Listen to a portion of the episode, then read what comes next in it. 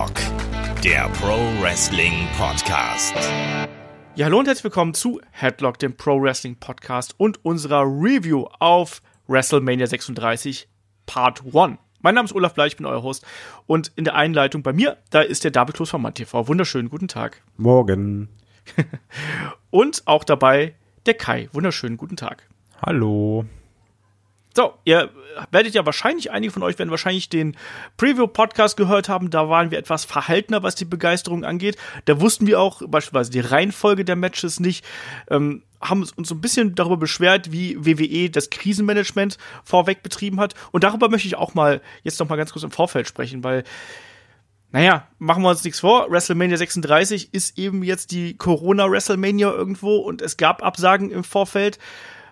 Triple H persönlich hat er versprochen, man wird eine, äh, einen Weg finden, wie man beispielsweise einen äh, Roman Reigns aus der Show rausschreiben würde. Bei SmackDown wurde einfach gesagt, so, übrigens, äh, Roman Reigns ist raus, stattdessen kämpft Braun Strowman gegen Goldberg.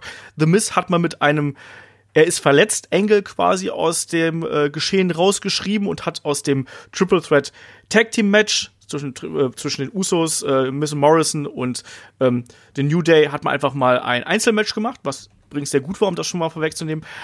Aber trotzdem, David, es ist alles nicht so glücklich gelaufen bis jetzt, oder? Das ist nicht nur unglücklich, das ist einfach auch fatal, weil es besteht ja gar keine Not dazu, sich so zu verhalten, weil auf den Newsseiten, die Leute wussten ja schon Bescheid. Selbst auf den YouTube-Videos äh, von WWE waren die Kommentare entsprechend, ja, was für ein Match machen die denn jetzt? Dass die WWE halt sich so verhält dass halt so, ja, zum einen lieblos dahinter und vor allen Dingen noch so tut, als wüssten sie halt von nichts, obwohl er halt die ganze Welt davon schon weiß. Boah, schwierig. Und das macht es auch nicht unbedingt äh, einfacher, dann große Vorfreude zu haben. Ich verstehe halt da die PR-Abteilung von WWE einfach nicht. Ich kann es mir auch nicht äh, vorstellen, ich kann es mir auch nicht erklären, ehrlich gesagt. Ich habe gestern noch aus Jux gemeint, WWE K-Faped Corona. Das ist so das Absurdeste, was du an. Ich verstehe halt nicht, warum man nicht einfach sagt, hey Leute, ihr wisst, so und so sieht es momentan aus. Wir möchten unsere Worker schützen, deswegen haben wir Roman Reigns bitte, dass er äh, nicht antritt, haben wir äh, stattgegeben, gar kein Problem. Stattdessen so und so. Auch, auch bei dieser Antrittsrede quasi, bei dieser Eröffnungsrede von ja. Stephanie, das Wording, die, die ver vermeiden ja jeglichen Begriff. Ich komme mir vor, als wäre ich da bei der Politik. Ja, wie bei Donald, Donald Trump, ne? Ja. Machen genau dasselbe. Einfach das Wort Corona auf keinen Fall nennen. Ja, genau, das, das wirkt halt wie so wie eins dieser bösen Worte. Also genauso wie, du darfst nicht Chris Benoit sagen, darfst nicht CM Punk sagen und und Corona oder äh, Covid-19 darfst du auch nicht. Ja, genau. So, und und ähm, so wirkt's zumindest. Also, Vor allen Dingen, es wäre ja viel menschlicher, wenn die es halt ansprechen würden. Für, Leute, wir wissen, es ist gerade das und dann einfach so offen damit umgehen. Aber so kommst du dir halt vor, wollt ihr mich verarschen? Ja. Sag doch einfach das, worum es geht.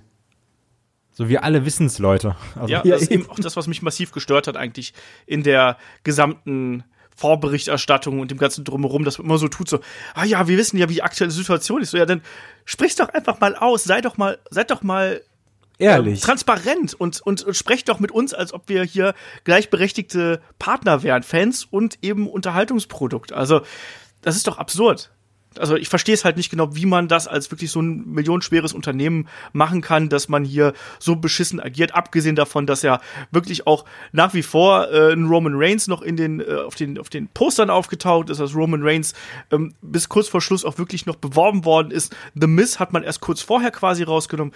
Ich verstehe es nicht, wie man so schlecht und unprofessionell mit dieser aktuellen Situation umgehen kann, was nicht bedeutet, dass andere Unternehmen das nicht auch machen. Ich finde es inzwischen auch sehr bedenklich, dass AEW beispielsweise immer noch taped und versucht irgendwie da noch ein Produkt an den Start zu bringen. Ähm, auch wenn The Show Must Go On so ein wunderbares Motto irgendwie derzeit ist, glaube ich, muss man da vielleicht auch mal sich überlegen, ob man da nicht äh, einfach mal zurückzieht und sagt, gut, wir zollen jetzt der ganzen Geschichte nochmal die Tribut, so ist es jetzt. Und gerade WWE hätte ja auch die Möglichkeit, wie Davids auch mal angesprochen hat, auch wenn das natürlich von Verträgen her schwierig ist. Ich glaube, man könnte es vielleicht so machen, wie es die, derzeit die Bundesliga oder die Sportschau macht, alte Sachen mal für ein, zwei Wochen zeigen. Ähm, ich glaube, das würde allen gut tun, um auch einer so ein bisschen Verschnaufpause zu haben, weil wenn man sich die Ratings anschaut, die waren ja auch katastrophal. Ja, auf jeden Fall. Äh, es ist im Übrigen auch so, dass auch die Wrestler haben das Wort Corona nie benutzt. Ja. Du hast halt vorher mehrere WrestleMania-Interviews noch gesehen, auch explizit gefragt worden, beispielsweise in Seth Rollins, so richtig um den heißen Brei gerät, aber dieses Wort durfte nie fallen. Und ich wette, da gab es auch entsprechende Anweisungen. Und ja, ich find's halt schade. Man kann halt eigentlich den, den User ja auch zeigen oder den Fan zeigen, ja, du bist uns wichtig, wir informieren dich vor, wir halten dich auf dem Laufenden. Genauso gut hätte ich auch gern gewusst, dass es halt eigentlich eine Dauersendung, äh, Dauerwerbesendung war. WrestleMania. Das war dieses Jahr richtig krass. Oder ist euch das nicht Ja, ja, das aufgefallen? stimmt. Ja. Five Minute Energy. Ja, und auch diese komische Five Hour Pizza Energy. da. Five Minute Energy. Ja, immer, immer Shaquille O'Neal, ey, und, und diese eine Snickers-Werbung. Obwohl die Werbung von Snickers, die war ganz witzig mit diesem komischen Strumpf da am Kopf. Ja, natürlich, aber ich habe noch nie ein Pay-Per-View, stell du bezahlst für ein Pay-Per-View und hast dann so viel Werbung. Also meine Freundin sagte, äh, während sie irgendwie nebenbei irgendwie auf dem Laptop irgendwas machte, sagte sie zu mir, ich finde das Beste am Event ist die Snickers-Werbung.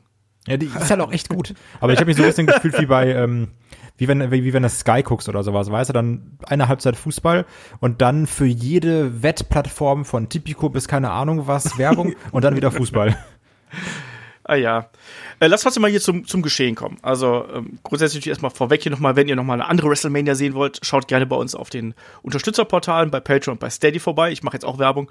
Ähm, da haben wir, haben Chris und ich das Watch-Along zu WrestleMania 24 jetzt am Freitag online gestellt. Vier Stunden Ric Flair, I'm sorry, I love you, Undertaker gegen Edge, ähm, ganz viel, so ein guter Mix aus Kommentar, aus ein bisschen Storyline-Erklärung und natürlich auch aus ganz viel Spaß, den Chris und ich dabei auch hatten, bevor wir es äh, eingesprochen haben. Ansonsten Head-to-Head ist gerade live gegangen, ähm, schaut da gerne rein. Und jetzt starten wir ja auch durch, weil wie immer der äh, Event, wie auch WrestleMania, startet mit der Kickoff-Show. Diesmal auch ein bisschen ungewöhnlich mit Corey Graves und ähm, dem Herrn Rosenberg hier quasi vom Greenscreen. Auch nicht die 1,50 Meter Abstand, wenn ich mich nicht komplett getäuscht habe. Oh ja. Ähm, das ist ja generell, da, da tut es mir generell immer so ein bisschen weh. Aber auch ansonsten, es gab, es gab relativ wenig Gäste, es gab relativ wenig Segmente irgendwo. Ähm, und es gab ein Match. Ähm, und das wurde ja auch schon noch im Vorfeld äh, bekannt gegeben. Also zwei Matches wurden ja noch angekündigt. Das eine war ähm, Natalia gegen Liv Morgan. Das sehen wir dann an Tag zwei. Und jetzt äh, an Tag eins gab es eben Drew Gulak gegen Cesaro. Die Fehde hat sich ja schon im Vorfeld aufgebaut gehabt, eben mit dem ja, Konflikt zwischen dem Artist Collective um den äh, großen Befreier Sami Zayn und dann eben gegen, äh, ja, wie nennt man das denn eigentlich? Haben Gulak und äh, Daniel Bryan haben noch keinen Namen, ne? Also ich nenne es mal Team Yes Gulak oder so. Ähm, die beiden auf jeden Fall hier treffen aufeinander, Drew Gulak und ähm, Cesaro. Was ich sehr merkwürdig in der Kickoff-Show fand, wir hatten nur Michael Cole am Kommentar. Kann das sein, Kai?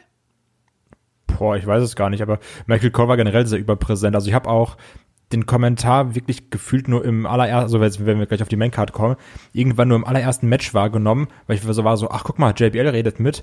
Und danach ist der Kommentar für mich so untergegangen, weil ähm, sehr viel die Wrestler geredet haben. Das Ja, stimmt. das war auch Deswegen generell kann ich die gar nicht mehr. Entschuldigung, fürs Reingritschen. Big sorry. Also deswegen kann ich dir auch gerade gar nicht mehr sagen, wer wo welches Match kommentiert hat, weil du irgendwie auch gefühlt jedes Match andere Leute hattest.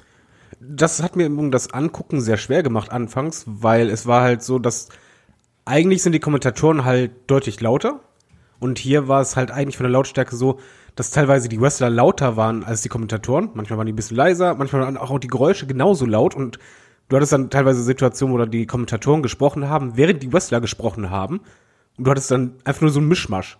Ich fand's aber eigentlich geil, dass du die Leute, dass du die Wrestler eher gehört hast. Also das, Nein, das natürlich. war was anderes und Aber- auch eigentlich geiler als sonst. Aber da musst du halt als Kommentator im Grunde genommen halt die Schnute halten, damit man die halt hört. Das haben sie halt auch in anderen Matches dann richtig gemacht, aber gerade anfangs fand ich das halt super anstrengend, weil ich das nicht so gewohnt bin. Ich konnte mich halt nicht richtig konzentrieren, weil akustisch ist so viel auf mich eingeprasselt und ja, visuell hauen wir später raus. Das hat es mir nicht unbedingt leichter gemacht anfangs.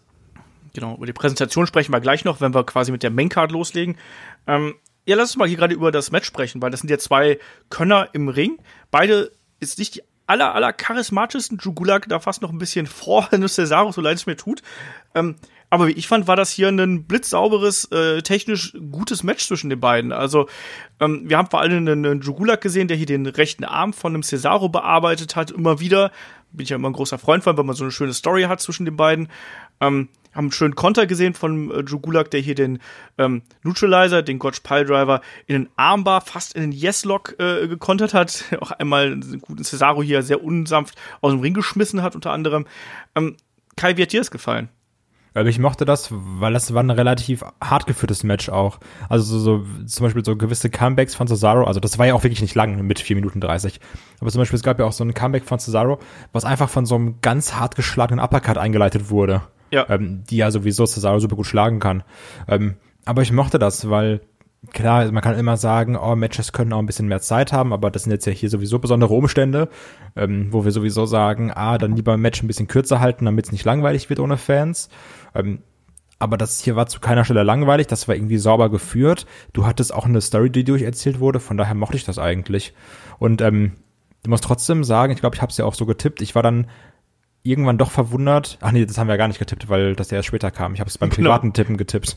Ähm, da dachte ich, dass äh, Gulag übrigens gewinnt und war dann doch irgendwie überrascht, dass hier Cesaro den Sieg holt. Ja, konnte ich aber sehr gut mit leben. Muss ich sagen, äh, David, warst du hier zufrieden mit diesem Kickoff-Show-Match? Ja, so muss eigentlich für mich ein Kickoff-Show-Match sein. Kurz, knackig, es war sauber ausgeführt alles. Ich fand das Finish sehr beeindruckend und überraschend. Äh, also diesen Move, diesen UFO oder wie das heißt. Ähm, den Sieger, ja, ich gebe halt zu, in dem Moment halt, als Cesaro gewonnen hat, habe ich nur gedacht, alles klar, dann gewinnt halt beim anderen Daniel Bryan. Ich Ja. da- dachte halt einfach, okay, das gleicht sich halt irgendwie aus. Deswegen habe hab ich auch gedacht, wie du wahrscheinlich auch, dass Gulag das Ding macht weil das Match dann später anders enden wird. Aber das, das war absolut okay. Also das hat auch Laune gemacht, das passt. Da hatte ich auch wirklich dann Bock bekommen auf WrestleMania. Genau, also hier war es dann eben auch so, zum Ende des Matches wollte Cesaro hier in den Sack mit dem Neutralizer zumachen. Es gab einen Konter, ähm, es gab fast eine, einen Ref-Bump. Ähm, Cesaro kontert dann nochmal mit dem, äh, mit dem European Uppercut. Generell waren hier einige sehr, sehr heftige European Uppercuts dabei. Ähm, das hat viel Spaß gemacht, hat Kai ja gerade schon gesagt. Und am Ende gab es dann den Airplane Spin inklusive Hände frei, wie sich das gehört. Früher der, ich musste, als ich das gesehen habe, musste ich an, an die alten ähm, Zeiten von dem Cesaro denken. Da hat er den so in der Art auch gezeigt. Da war es dann aber der Alpamari Waterslide. Ich musste heute den Namen nachgoogeln, weil ich nur Waterslide im Kopf hatte. Aber wie ihr schon richtig gesagt habt, also Cesaro hat hier äh, gewonnen und äh, das war ein, das war ein flott geführtes Match. Ich bin da komplett bei euch. Das kann man genau so machen. Und da ist einem das dann auch ähm, nicht so aufgefallen, dass da noch keine Zuschauer in der Halle sind oder dass da keine Zuschauer in der Halle sein werden. Weil bei der Kickoff-Show ist es ja generell häufiger mal ein bisschen leiser. Ähm, es gab noch ein kurzes Segment. Baron Corbin hat hier sich nochmal über Elias lustig gemacht. Der wird ja nicht da sein und hat dann auch da ein kleines Ständchen mit Mundharmonika gesungen. Mag eine kleine Frage, die Interviewerin, wie klein ist die? also ohne Scheiß, ich habe nur gedacht, da könnte ich wahrscheinlich sogar nebenstehen und würde als Riese dastehen. Die muss ja mega klein sein, oder? Man muss aber auch dazu sagen, dass der gute Herr Corbin auch richtig, richtig riesig ist. Ja, aber auch später hatten wir ja nochmal ein Segment mit ihr. Die, die ist halt schon, also da wirkt halt jeder irgendwie so gigantisch. Ja, ja, das ist Kayla Braxton. Ich weiß nicht, wie groß sie ist, aber sie ist nicht besonders groß. Es ist aber auch übrigens was, was äh, ähm, sehr gerne gesehen wird von Wrestlern, weil man daneben dann eben größer wirkt. Das hat mir mal, Ja, ja, John. Simmons hat mir das mal gesagt, als als raus, also da woll- wollte ich, also John Simmons ist ja auch ein Bär von einem Typen eigentlich, ne? Und ähm, ich sollte mit ihm ein Interview machen, er kannte mich damals noch nicht. Und da war der andere David mit, der irgendwie so 1,85 irgendwie so um den Dreh ist. Schöne Grüße, wenn er das hört. Und dann äh, guckte, guckte Jon uns halt eben beide an und meinte, meinte zu David so, Are you gonna do the interview? Und David so, nee, nee, Olaf macht das. Ah, thank God, I don't want to look small. So, also deswegen, das ist ja ganz gut. Es, es gab auch noch ein Skype-Segment ganz kurz zu Shayna und äh, Becky. Äh, da wurden dann äh, Rainy Young und Mark Henry und Booker T befragt. Ich fand es total absurd, dass Rainy Young quasi irgendwo in ihrem Schlafzimmer oder Büro Ja. oder was auch immer im Abendkleid saß.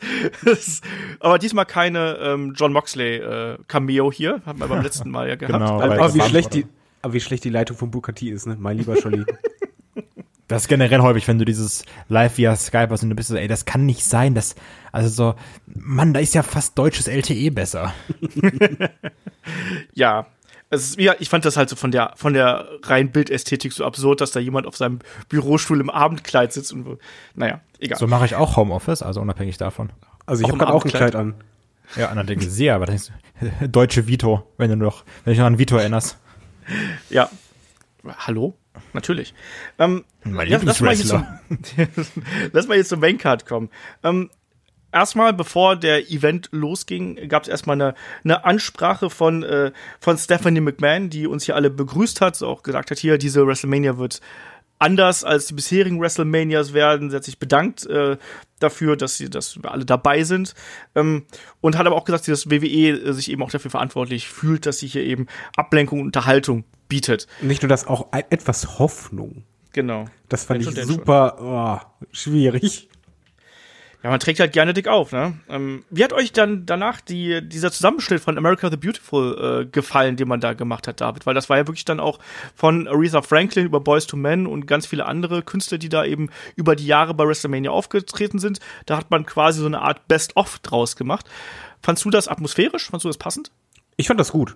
Also das war wirklich, ähm, das hat mich auch in Schwung gebracht, das hat gepasst. Was mir dabei nur aufgefallen ist, mein WWE hat ja nicht so unendlich viele schwarze Wrestler, aber diese äh, Hymne quasi, die wird ja fast nur von Schwarzen gesungen. Das stimmt. Also das war halt bei diesem Zusammenschnitt halt mehr als deutlich. Ich fand's gut, ich fand's halt stimmungsvoll, angebrachter auf jeden Fall als die Anrede vorher. Und nö, das, das passte für mich. War eine schöne Idee. Ja. Wie gesagt, bin ich auch komplett bei dir. Also das hat mich auch da nochmal so ein bisschen reingebracht und äh, ja, hat auch mal gezeigt, was halt also über die all die Jahre, wie sich das äh, entwickelt hat, ne? Beginnt bei Aretha Franklin und dann eben und so weiter und so fort, wer da alles aufgetreten ist. Ich fand das übrigens gefallen. voll schrecklich. Ah, okay. Echt? Warum? ähm, weil das gezeigt hat, dass du Leute dabei hattest, die das echt gut singen konnten und Leute, die das richtig scheiße gesungen haben, weil ich glaube, das war, wo war es, WrestleMania 31 oder sowas? Ähm, irgendwie da hat, hattest du eine gesungen und dann, dann bricht so die Stimme so, also nicht Stimme bricht, aber ach, das war einfach scheiße gesungen und das fand ich richtig nicht gut. ja. Ja. Und Lassen wir es einfach mal fandet so ihr das, das Intro, was danach kam? Oh, darauf wollte ich auch eingehen. Mein Problem war nämlich, ähm, so, was du halt gesagt hast bei dem Kickoff-Show-Match, wo du dann denkst, ja doch, ich hab schon Bock und so und ach, kein Publikum ist da, das kriegen wir schon irgendwie gewuppt. Als ich dann aber diesen, äh, dieses Videopaket gesehen habe, also mit diesem Piratendingens und ich fand dieses Piratentheme schon ziemlich geil mit äh, Tampa Bay und sowas. Ähm, da war ich wieder kurz im Moment relativ wehmütig und mir gedacht, ach Mann, das ist schon kacke hier alles ohne Zuschauer. Weil, ähm, ich sag mal, da kommt ja immer dieses Videopackage normalerweise und dann und dann siehst du ja, wenn man das zum Beispiel so macht wie äh, David und ich, dass man dann sagt, vor Mania ähm, Dirt Sheets gar nicht reingucken, dass du dieses Hass, ähm, dann kommt dieses krasse Videopackage und was ja auch so episch aufgezogen ist irgendwie ähm, und dann siehst du das Pyro und zum ersten Mal die Stage. Und ich wusste dann, das werde ich dieses Jahr nicht haben. Und ähm, das hat mich irgendwie so ein bisschen ja, so ein bisschen traurig gestimmt, dieses äh, Videopackage. Wie, fandest du das Video an sich? Weil ich hatte zum Beispiel, der Piratenteil fand ich total cool, aber als dann halt dieses Zwischenschneiden und halt Humor ein bisschen reinbringen und dann Real-Life-Bilder, da habe ich nur gedacht, oh, wenn das nur Pirate gewesen, äh, nur Piraten gewesen wären, wäre richtig episch, aber so, ich, mich hat das echt gestört. Ich frage mich, ob die das ex, äh, extra abgeändert haben jetzt. Ich glaube, also, die haben es abgeändert. Dass die ja. so gesagt haben, wir bringen jetzt noch so ein bisschen Gag rein, weil ähm, warum sollen wir dieses Piratentheme jetzt durchziehen? Weil wir alle wissen so, wir sind halt jetzt nicht in Tampa Bay. Ich glaube auch, dass man das geändert hat. Auf, auf, wahrscheinlich hätte das Bühnenbild auch irgendwie da eine Anlehnung an das gehabt, was da gekommen wäre. Genau. Und entsprechend hat man das dann hier so ein bisschen mit Humor versucht aufzufangen. Ich muss sagen, ich fand das ganz nett. Also ich fand es jetzt nicht das witzigste Intro aller Zeiten und so, aber da waren schon ein paar nette Ideen dabei. Traurig fand ich natürlich, dass man hier auch wieder einen Roman Reigns in einer sehr prominenten Rolle ja. gesehen hat. Ähm, wahrscheinlich auch aus dem Mangel der Zeit begründet heraus, dass man den eben dann nicht mehr rausschneiden. Das glaube ich aber, aber auch. Ja. Ähm, lass uns jetzt gerade mal, was, was gerade Kai gesagt hat, so hier von wegen Feuerwerk und große Bühne und so. Lass uns gerade mal ein bisschen über die Präsentation sprechen. Ich weiß, viele Radbahn ist gerade viel drumherum, aber das gehört ja dazu, weil es eben auch so eine andere WrestleMania irgendwo ist. Ähm, wir hatten keine Pyro, wir hatten logischerweise auch keine Zuschauer, wissen wir. Ähm, David, ich weiß, dass du jemand bist, der nicht nur auf Zuschauer abfährt, sondern auch auf große Bühnen und groß Bum Bum steht. Ähm, wie war das hier für dich, wie die Halle sich das anhört, du magst Bum Bum, ja, ja. ja, wie war es für dich? Schwierig. Also ich finde, sie haben halt versucht, viel rauszuholen, nur ich habe halt genau deshalb sehr viele Probleme gehabt, anfangs mit dem Gucken. Und zwar dass es keine Pyro gibt, okay, konnte ich halt mit leben. Sie haben halt viel mit äh, Ausleuchtung gemacht. Es gab dieses riesige leuchtende WrestleMania-Ding. Mein Problem war halt nur, die Stage an sich war auch alles schön und gut, aber ich hätte wahrscheinlich es einfacher gehabt zu gucken, wenn drumherum das ein bisschen abgedunkelt gewesen wäre. Ich weiß, wahrscheinlich keiner das Gegenteil sagen oder so, aber ich habe halt wahrscheinlich einfach nur langsame Augen.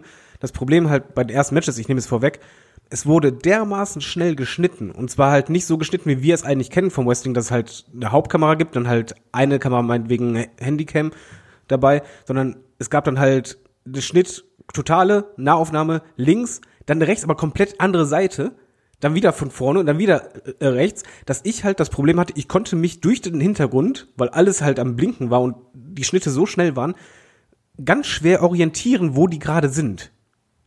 Ich weiß, das klingt jetzt schwer zu erklären. Ich konnte es halt meiner Frau zeigen, als ich ihr das zeigte, sie wusste genau, was ich meinte. Dass du halt, wenn du jemanden sahst, mitten in der Bewegung und während der von einem Seil zum anderen ging, gab es fünf Cuts und du hast zeitgleich im Hintergrund so viel Beleuchtung, dass du die ganze Zeit Problem hast, mit dem Auge den zu folgen. Und so ging es mir halt die erste Stunde. Also ich fand die Idee, wie sie es halt ausgeführt haben, auch mit den vielen Lasern, gut, aber während des Matches selber hat es mich massiv gestört anfangs. Wir brauchen mehr Laser. Das war eh auch so ein bisschen das Motto bei bestimmten Entrances. Ich glaube, Seth Rollins hat man kaum gesehen vor lauter Laser um ihn herum. Also das ist ein Problem. Die schnellen Schnitte habe ich übrigens auch so gesehen. Also auch was mich mehr gestört hat, also das mit dem Hintergrund ist mir nicht aufgefallen. Mich haben teilweise die, die Zoom-Fahrten ähm, innerhalb der, der Kameraperspektiven geändert, äh, gestört. Ja. Weil ich das Gefühl gehabt habe, dass mich das noch mal mehr ablenkt. Du bist dann von, von weit auf nah und von nah auf weit. Das, das fand ich äh, auch ein bisschen anstrengend. Ja, Kai, wie war es bei dir? Entschuldigung. Ähm, das ging mir auch so, also gerade auch natürlich, weil ich habe, bevor ich angefangen habe zu gucken, habe ich einmal kurz bei uns in den Chat reingeschaut, also in den hier zu diesem Podcast. Ähm, und dann habe ich das gelesen, was David geschrieben hat, und dann achtest du natürlich nochmal mehr drauf, ne? Weil wenn dich jemand darauf hinweist und dann, dann kriegst du das nicht aus dem Kopf raus. Muss auch sagen, dass mir das bei den ähm, ersten zwei, drei Matches extrem aufgefallen ist. Und irgendwann habe ich mich aber auch dann dran gewöhnt. Nee, es wurden dann weniger. Ja. Es wurden wirklich sein, mass also. massiv weniger. Ich weiß nicht, ob die verschiedene Regisseure haben, aber gerade das erste Match äh, halt, wozu wir gleich kommen, das hatte dermaßen viele Schnitte und halt, wie Olaf sagt, du hattest mal totale, in dem Moment plötzlich Nahaufnahme vom Gesicht vom Asker. Dann siehst du plötzlich, wie jemand weiterläuft. Und was bei mir halt noch ein Problem war, dadurch, dass du halt ja keine Zuschauer hattest, hattest du auch teilweise Kameraperspektiven, die du als Fan nicht gewöhnt bist. Da habe ich einfach gemerkt, okay, wie sehr sich das bei mir eingetrichtert hat, dass zum Beispiel ein ähm, ein Tischbump oder so wird immer von außen gezeigt. So, und hier mhm. war es aber, dass halt die Leute, also die Kameras teilweise halt da waren, wo sonst Publikum ist. Und da waren halt Perspektiven, die so schnell waren, dass ich manchmal echt Probleme hatte, das einzuordnen. Beim ersten Match, das war wirklich extrem. Ich habe teilweise dann die Cuts mal mitgezählt, als ich wiederholt habe. Das war schwierig. Ich weiß halt nicht, was sie sich dabei gedacht haben. Vielleicht, dass halt man so das versucht, ein bisschen mehr actionreich darzustellen. Ja. Aber ich habe halt gerade gemerkt, bei Becky Lynch gab es das irgendwann in dem Match, da gab es kurz eine Phase, wo mal zwei, drei Sekunden nicht geschnitten wurde. Da war ich dann viel einfacher mit dem Kopf dann drin. In den späteren Matches wurde im Übrigen massiv weniger geschnitten. Da haben sie es viel besser gemacht, aber vielleicht war das auch das erste Match, was sie aufgezeichnet haben. Ich denke eh, dass die Reihenfolge angepasst wurde nachträglich. Und wurde das ja war halt, gesagt. Ja, und das war halt, bei dem Match war das echt schwierig. Ja, ähm, grundsätzlich erstmal nochmal, wir haben natürlich auch davor nochmal die ähm, Hosts gesehen. Hier Rob Gronkowski haben wir gesehen, Mojo Rawley, die beiden haben Hype, Hype, Hype, Chop, Chop, Chop, bisschen Spaß gehabt. Naja, ähm, kommen wir dann mal zum, zum Match, was, was ihr hier gerade äh, angesprochen habt. Wir haben als Opening Contest haben wir das ähm, WWE Women's Tag Team Title Match zwischen den äh, Kabuki Warriors und äh, Nikki Cross und Alexa Bliss. Ähm, da haben wir ja im Vorfeld eigentlich noch gesagt, so, oh, das ist eigentlich prädestiniert für die Kickoff-Show. Knapp vorbei ist auch daneben ist der Opener geworden. Eigentlich kommt Opener ja immer eine besondere Stellung zu, muss man ja sagen. Ne? Das ist ja immer eine, eigentlich ein großes Match, das soll die Zuschauer so ein bisschen äh, in den Abend reinbringen. Wir haben in den vergangenen Jahren geniale Opener gesehen. Ich erinnere nur an ähm, den Three-Way vor einigen Jahren mit äh, ähm, Seth Rollins und äh, The Miz und ähm, Finn Balor. Finn Balor, genau. Das war, glaube ich, 34 müsste das gewesen sein. Und ja, jetzt hier ich sag mal, 15 Minuten kam mir sehr lang vor. Wir haben darüber diskutiert. Hot-Tech-Phasen, Isolationsphasen haben ja für mich auch überhaupt nicht funktioniert. Und für mich war dieser Kampf nicht die ideale Wahl für einen Opener. Auch wenn ich sagen muss, die letzten fünf Minuten fand ich unterhaltsam. Aber den Rest eher ein bisschen schwieriger. Kai, wie hast du es hier gesehen? Ähm, also ich stimme zu, dass es definitiv zu lang ging. Und das ist auch für mich nicht so der Opener ist. Also wenn ich jetzt sage, okay, jetzt wird hier WrestleMania 36 eröffnet ohne Zuschauer und du musst irgendwie direkt die Leute irgendwie dazu animieren, dran zu bleiben, dann ist das hier für mich definitiv das falsche Match. Ähm, Fand es dann aber trotzdem irgendwie unterhaltsam. Also du hast hatte immer Phasen, wo ich gesagt habe, ja, das macht mir jetzt gerade Spaß. Aber du hättest auch problemlos fünf Minuten aus dem Match rausnehmen können und ich hätte nichts vermisst. Also, weil du hattest ja gefühlt irgendwie zwei Isolationsphasen, wo einmal Alexa Bliss genau. isoliert wurde und dann auch nochmal Nikki Cross. Ähm, das fand ich jetzt irgendwie unnötig, also auch unnötig lang. Ich, ich weiß nicht, was jetzt der Sinn dahinter war, um zu zeigen, wir geben denen jetzt hier noch eine Bühne. Ähm, aber trotzdem hat's mir irgendwie Spaß gemacht. Vielleicht auch, weil es äh, so das erste Match war und ich noch so ein bisschen gedacht habe, ach komm, du lässt dich da jetzt mal komplett drauf ein oder sowas. Ähm, aber trotzdem zu lang. Ja, ging mir, ging mir ganz ähnlich. Also die Schlussphase war auch, war auch gut. Also gerade da, wo dann wirklich alle vier dann auch im Ring gewesen sind. Ähm, da hat es dann auch wirklich dann die, die Near Force gehagelt und auch wirklich da ein paar kreative Aktionen. Also beispielsweise äh, Nikki Cross hat ja hier gleich mehrfach ihre Crossroads gezeigt ähm, und hat dann ja quasi auch eine, ähm, eine Asuka fast schon am, ja, an der Niederlage gehabt, bevor es dann eine äh, Kairi Sane mit dem Insane Elbow aufgebrochen hat. Im späteren Verlauf ähm, gab es so eine Art Doomsday-Device äh, von den Kabuki Warriors und äh, ja, zum, zum Schluss hin war es dann aber eben doch die Kombination aus dem, äh, ja, der heißt bei Nikki Cross nicht Crossroads, sondern heißt natürlich da Purge übrigens. Ähm, gab es dann eben den Purge und eben den äh, Twisted Bliss äh, als Finale. Damit warst du hier glücklich mit dem mit dem Opener. Du hast gerade schon gesagt, du hast eh ein bisschen Probleme gehabt, hier reinzukommen rein match-technisch ähm, war das sicherlich äh, ordentlich. Es wurde ja übrigens auch als Nikki Crosses bestes äh, Match hier bei WWE bezeichnet von den Kommentatoren. Ich lese auch überall, ähm, dass Nikki Cross hier eine herausragende Leistung abgeliefert hat. Wie siehst du das? Ich möchte jetzt die Stimmung nicht verhakeln. Ähm, ich hatte bei dem Match nicht nur wegen den Schnitten mega Probleme. Mir ging halt andersrum. Ich habe einfach nur gedacht, oh, wenn die WrestleMania so weitergeht, das kann ich nicht. So, und das war halt zum einen wegen den Schnitten und das andere war halt, du hattest jetzt ein Match, was halt dir im Grunde genommen das Schlimmste zeigt daran, wenn halt keine Crowd dabei ist, weil du halt dieses Gekreische die ganze Zeit hattest. Das, das fand ich witzig. Ich finde Asuka, muss ich sagen, finde ich echt mega witzig. Das ja, ist ich, bei Asuka finde ich es auch passend. Genau, bei Asuka ist, ist ja okay, aber am Ende, wenn du halt bei jedem Move, hat ja jeder von den Vieren ja die Intention immer zu schreien. Und irgendwann war das halt für mich sehr anstrengend, dass ich halt wirklich, das ist halt das Blöde dabei, ich aus dem Match raus bin und ich halt teilweise nicht wusste, was halt vor einer Minute passiert ist. Ich weiß, das klingt jetzt total extrem, aber so ging es mir halt wirklich. Ich habe mir das angeschaut, ich habe einfach nur gedacht, wow, das geht ja immer länger und der Anfang fühlte sich für mich an wie bei einer Hausshow irgendwie. Ich habe wirklich das Gefühl gehabt, es wäre so ein Hausshow-Match, als halt gerade die Kabuki Warriors da halt auch ein bisschen Spaß gemacht haben. Die Endphase fand ich dann gut, äh, die hat mir Spaß gemacht, aber das Ding hätte für mich auch nicht nur fünf Minuten, das hätte auch zehn Minuten kürzer sein können ich hatte anfangs wirklich Probleme und als das Match vorbei war, habe ich auch erstmal durchgeatmet, habe dann erstmal eine Pause gemacht, eine geraucht, weil mein Kopf war komplett dröge von diesen ungewohnten schnellen Schritten, dem Dauergekreische. Und das halt sehr lang gezogen hat. Und dann habe ich nur gedacht, eigentlich ja das Gegenteil, was wir eigentlich prognostiziert haben, dass die Matches möglichst kurz und knackig sind. Und ich habe dann nur Schiss bekommen nach Motto, oh, wenn das Match schon so lang geht, wie sollen dann erst die anderen werden? Ich fand, es ist nicht der ideale Opener gewesen. Nee, ich glaube, da sind wir uns auch einig, dass es nicht das ideale Match gewesen ist. Generell fand ich den Start für diese WrestleMania, für diesen ersten Abend der WrestleMania 36, schwierig, um es mal ganz vorsichtig auszudrücken, weil danach ging es ja weiter. Also wir haben hier auf jeden Fall neue Champions, wir wollen da gar keine Leistung irgendwie unter den Scheffel stellen. Also das hat vom In-Ring-Geschehen durchaus gepasst. Äh, aber eben war so von der Matchpsychologie her hier und da ein bisschen schwierig, war von der Länge her ein bisschen schwierig. Und auch man als Fan musste man ja auch erstmal jetzt so in, ich glaube, man muss auch, sich auch erstmal dran gewöhnen, dass das jetzt eben dieses Jahr WrestleMania ist und dass das nicht ein Network Special oder nicht ein Weekly ist, sondern das ist jetzt dieses Jahr unsere WrestleMania. Und aber ist das für euch, also weil ähm, ich guck das und also es ist halt in meinem Kopf trotzdem nicht WrestleMania. Nee, ist es auch nicht. Da steht das überall WrestleMania halt und es wird hundertmal gesagt, aber es ist in meinem Kopf nicht WrestleMania. Wobei ich zumindest im Laufe der ersten, West äh, des ersten Tages schon hatte, dass ich gegen Ende das Gefühl hatte, ja, das hat jetzt schon ein bisschen was von WrestleMania. Anfangs hatte ich das halt gar nicht, aber ein bisschen war da da. Also es gab zumindest halt Momente, wo ich das Gefühl hatte, ja, die siehst du halt normalerweise nicht. Das ist halt. Nee, das Problem ist, also du hast einfach bei einem, bei einer normalen Mania ja so viel drumherum. Also es kommt ja mit der Stage, ja. mit, mit der ganzen Größe und dann auch. Ja, und der Crowd ähm, alleine und äh, die Crowd und wurde also auch diese, diese diese Weite, die du dann siehst in der Arena und auch, dass dann jeder irgendwie so Special Outfits hat und jetzt hast du irgendwie hier die Leute, die mit ihrem WrestleMania Gear rauskommen im Performance Center und das ist alles so komisch. Ja, wie so ein Testlauf. Ja, genau, wie, wie so, ja, das, ja, so, so Generalprobe. Ja, ja, ja, ja. Ich glaube, das ist ja auch gerade so eins der, der vorherrschenden Themen unter, unter Fans. Ist das noch WrestleMania? Ist das keine WrestleMania? Äh.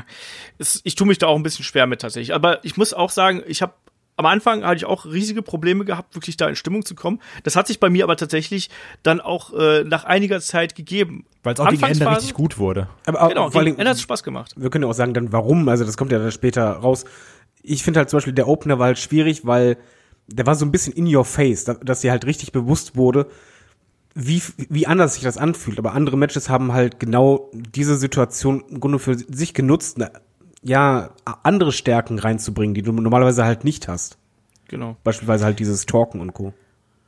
Ja, und auch, dass du teilweise auch, auch Schläge dann ein bisschen anders ausgeführt hast, dass du vielleicht auch ein bisschen anders äh, ja, insgesamt miteinander interagiert hast. Ähm, das hat dann eben schon gepasst, aber das hat äh, auch bei jedem, du hast gemerkt, dass die Wrestler auch noch hier ein bisschen unsicher sind, genau wie, wie sie sich da positionieren sollen, wie sie was machen müssen. Und die einen sind besser mit der Situation umgegangen und die anderen eben nicht. Und äh, wie gesagt, Opener-Wahl war hier ähm, schwierig.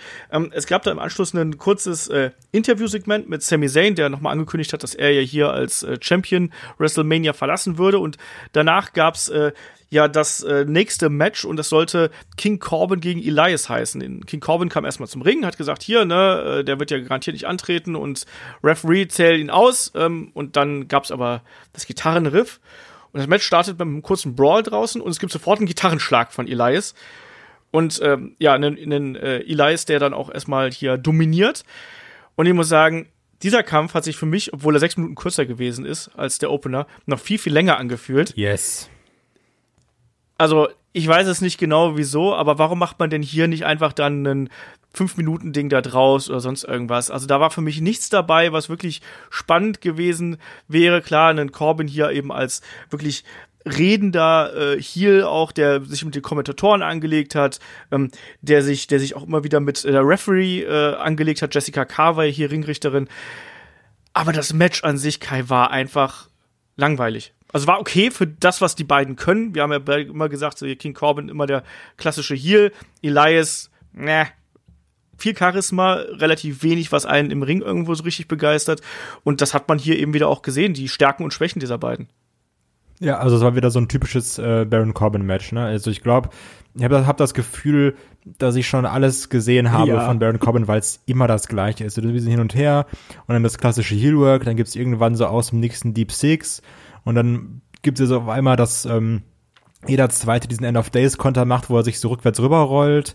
Also, ach, keine Ahnung, das ist einfach nicht spannend. Also wirklich, ich habe dann gesehen, nach diesem ersten Match, was relativ lang ging, und dann die Musik von Corbin anging, da war ich so, oh Mann, ey, das, das ist ein ganz zäher Start. Und ähm, ich mag ja einen Elias auch, aber ein Elias ist mit Crowd noch mal tausendmal besser. Und ich, ich habe aber noch nicht verstanden, wenn du hier eh so einen Roll-Up-Sieg machst, ne, durch äh, von Elias, warum denn dann auch nicht einfach früher? Weil so du hast ja am Anfang diesen Gitarrenschlag, wo du dann sagen kannst, ja, hier in Corbin ist ja noch benommen und der wurde ja äh, so fies attackiert. Aber dass du dann da erstmal neun Minuten so, so rumwrestelst und, und dann ein Roll-Up-Finish, also, boah, also, da war echt kacke. Ja, ich fand's auch, also ich sag's dir, wie es ist, um deine Floskel hier zu zitieren. Ähm, wenn, wenn ich das live geschaut hätte, ich habe mir am nächsten Morgen angeschaut irgendwie. Ich war gestern müde, wir waren gestern in der Wohnung und haben geputzt und so. Ich war froh, als ich dann abends im Bett gewesen bin. Und wenn ich das live geschaut hätte gestern Abend, ich glaube, ich wäre dabei eingeschlafen. David, ich glaube, du hast es, du hast es live probiert. Ich habe es live geguckt, ich habe sogar in kompletter Länge geschaut. Ich fand das Match auch sehr schwierig. Da waren übrigens auch die schnellen Schnitte. Was mir ein bisschen gefallen hatte, war halt, als Elias halt wirklich wütend wurde. Ähm, das Finish fand ich auch okay, aber es hat sich halt ewig angefühlt und ich gebe auch zu, nach dem Match bin ich halt aufgestanden, hab zu meiner Frau gesagt, ich kann diese WrestleMania nicht gucken, weil ich wusste halt nicht, was danach kommt. Ich habe halt gedacht, okay, das wird jetzt so weitergehen und ich kann das einfach nicht gucken. Das, meine Birne war voll äh, überanstrengend und ich war halt gelangweilt, habe einfach nur gedacht, nee, bitte nicht und habe dann halt auch ausgemacht, bin dann ins Schlafzimmer gegangen, das war's dann. Ja. Also, nee, das war kein guter Start, war wirklich kein guter Start und ich habe danach nur gedacht, oh, wenn du morgen früh aufstehst, oh shit, für den Podcast musst du ja den Rest auch noch gucken. und ich habe echt Glück- gedacht, das geht so weiter. Ja, ja, ich weiß, du hast schon auch an uns äh, quasi in die Gruppe so, oh mein Gott, ich, ich kann das nicht, du klangst schon wieder äh, sehr nihilistisch, aber zum Glück muss man auch dazu sagen, WrestleMania ist besser geworden. Also wirklich von Match zu Match Ja, war da ein bisschen besser. mehr drin und hat dann auch gerade gegen Ende, äh, zumindest abgesehen von einem Match, ähm, ordentlich äh, dann doch noch überrascht und auch die äh, Erwartungen teils übertroffen. Aber jetzt kommt Ähm, erstmal die Überraschung. Hattet ihr damit äh, gerechnet, dass Becky Lynch gegen Shayna Baszler so früh kommt? Nee, aber ich habe gedacht, jetzt kommt die Frage, hättet ihr damit gerechnet, dass Becky Lynch hier mit dem Truck äh, zur Arena fährt? Okay, andersrum. Hättet ihr damit gerechnet, wie scheiße das rüberkommt, wenn keine Crowd dabei ist? Und ich habe einfach nur gedacht, ich habe an Kai gedacht in dem Moment so, hätten die das jetzt so im Ruhrpott gemacht, mit dem Hupen mitten in der Stille, weil du hast ja nur diese Stille gehabt, hätte hundertprozentig irgendeiner vom äh, Balkon geschrien, halt die Schnauze. Ja, und womit? Mit Recht. Ja, das wirkt halt einfach scheiße. Ja, also es ist, Ja. ähm, ich, ich springe jetzt mal direkt ins Match rein. Ähm, das war auch wieder witzig, weil dann kamen beide so mit so einem WrestleMania-Gear raus und sagst so, ja, Leute, schade. So, ich hätte, ich hätte, ich hätte euch einfach auch eine größere Bühne gegönnt. Ähm, es wurde ja auch gerüchtet, dass das hier das äh, Main-Event sein soll zu äh, Nacht 1. Bin froh, dass es das doch nicht geworden ist, weil wir ein äh, Main-Event hatten, was ich sehr gut fand. Wo, wo werden wir ja nachher noch drüber reden.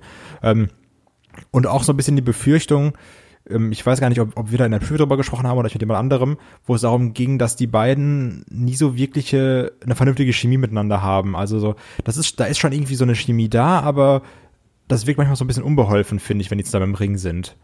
Ähm, das hatte ich hier nicht so. Das hatten wir Ja. in der Preview.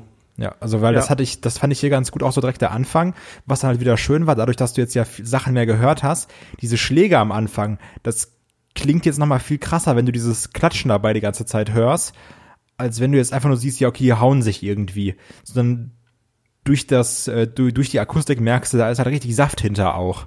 Oder die schlagen mit offenen Händen, ist ja egal, aber ähm, das mochte ich und das hast, also das hat so ein bisschen die ähm, Stimmung schon mal gesetzt für dieses Match, wo du gesagt hast, okay, das wird jetzt nicht hier so ein hin und her langweiliges Baron Corbin Elias Match, sondern das hier wird jetzt was was hart geführtes. Der Anfang, den du halt sagst, den fand ich super wichtig, dass du eben halt wirklich diese Schläge gehört hast. Dadurch war direkt eine Intensität da. Es gab auch nicht die ganze Zeit dieses Gekreische. Ähm, nein, das war halt für mich wirklich direkt ein ganz anderes Gefühl. Das hat sich anders angefühlt. Und dieser Start war für mich super wichtig, um halt reinzukommen. Und dann ging es auch direkt raus. Es wurde dann sehr hart und sehr knallend jede Aktion ausgeführt. Das fand ich wirklich super wichtig und tat dem Match auch sehr gut. Ja, die haben auch hier ein paar Rückgriffe natürlich auch auf die bisherige Storyline natürlich gehabt. Ne? Also auch diese Attacke, ähm, diese diese Powerbomb-Attacke quasi gegen das Kommentatorenpult hatten wir am Anfang schon, die angedeutet worden ist.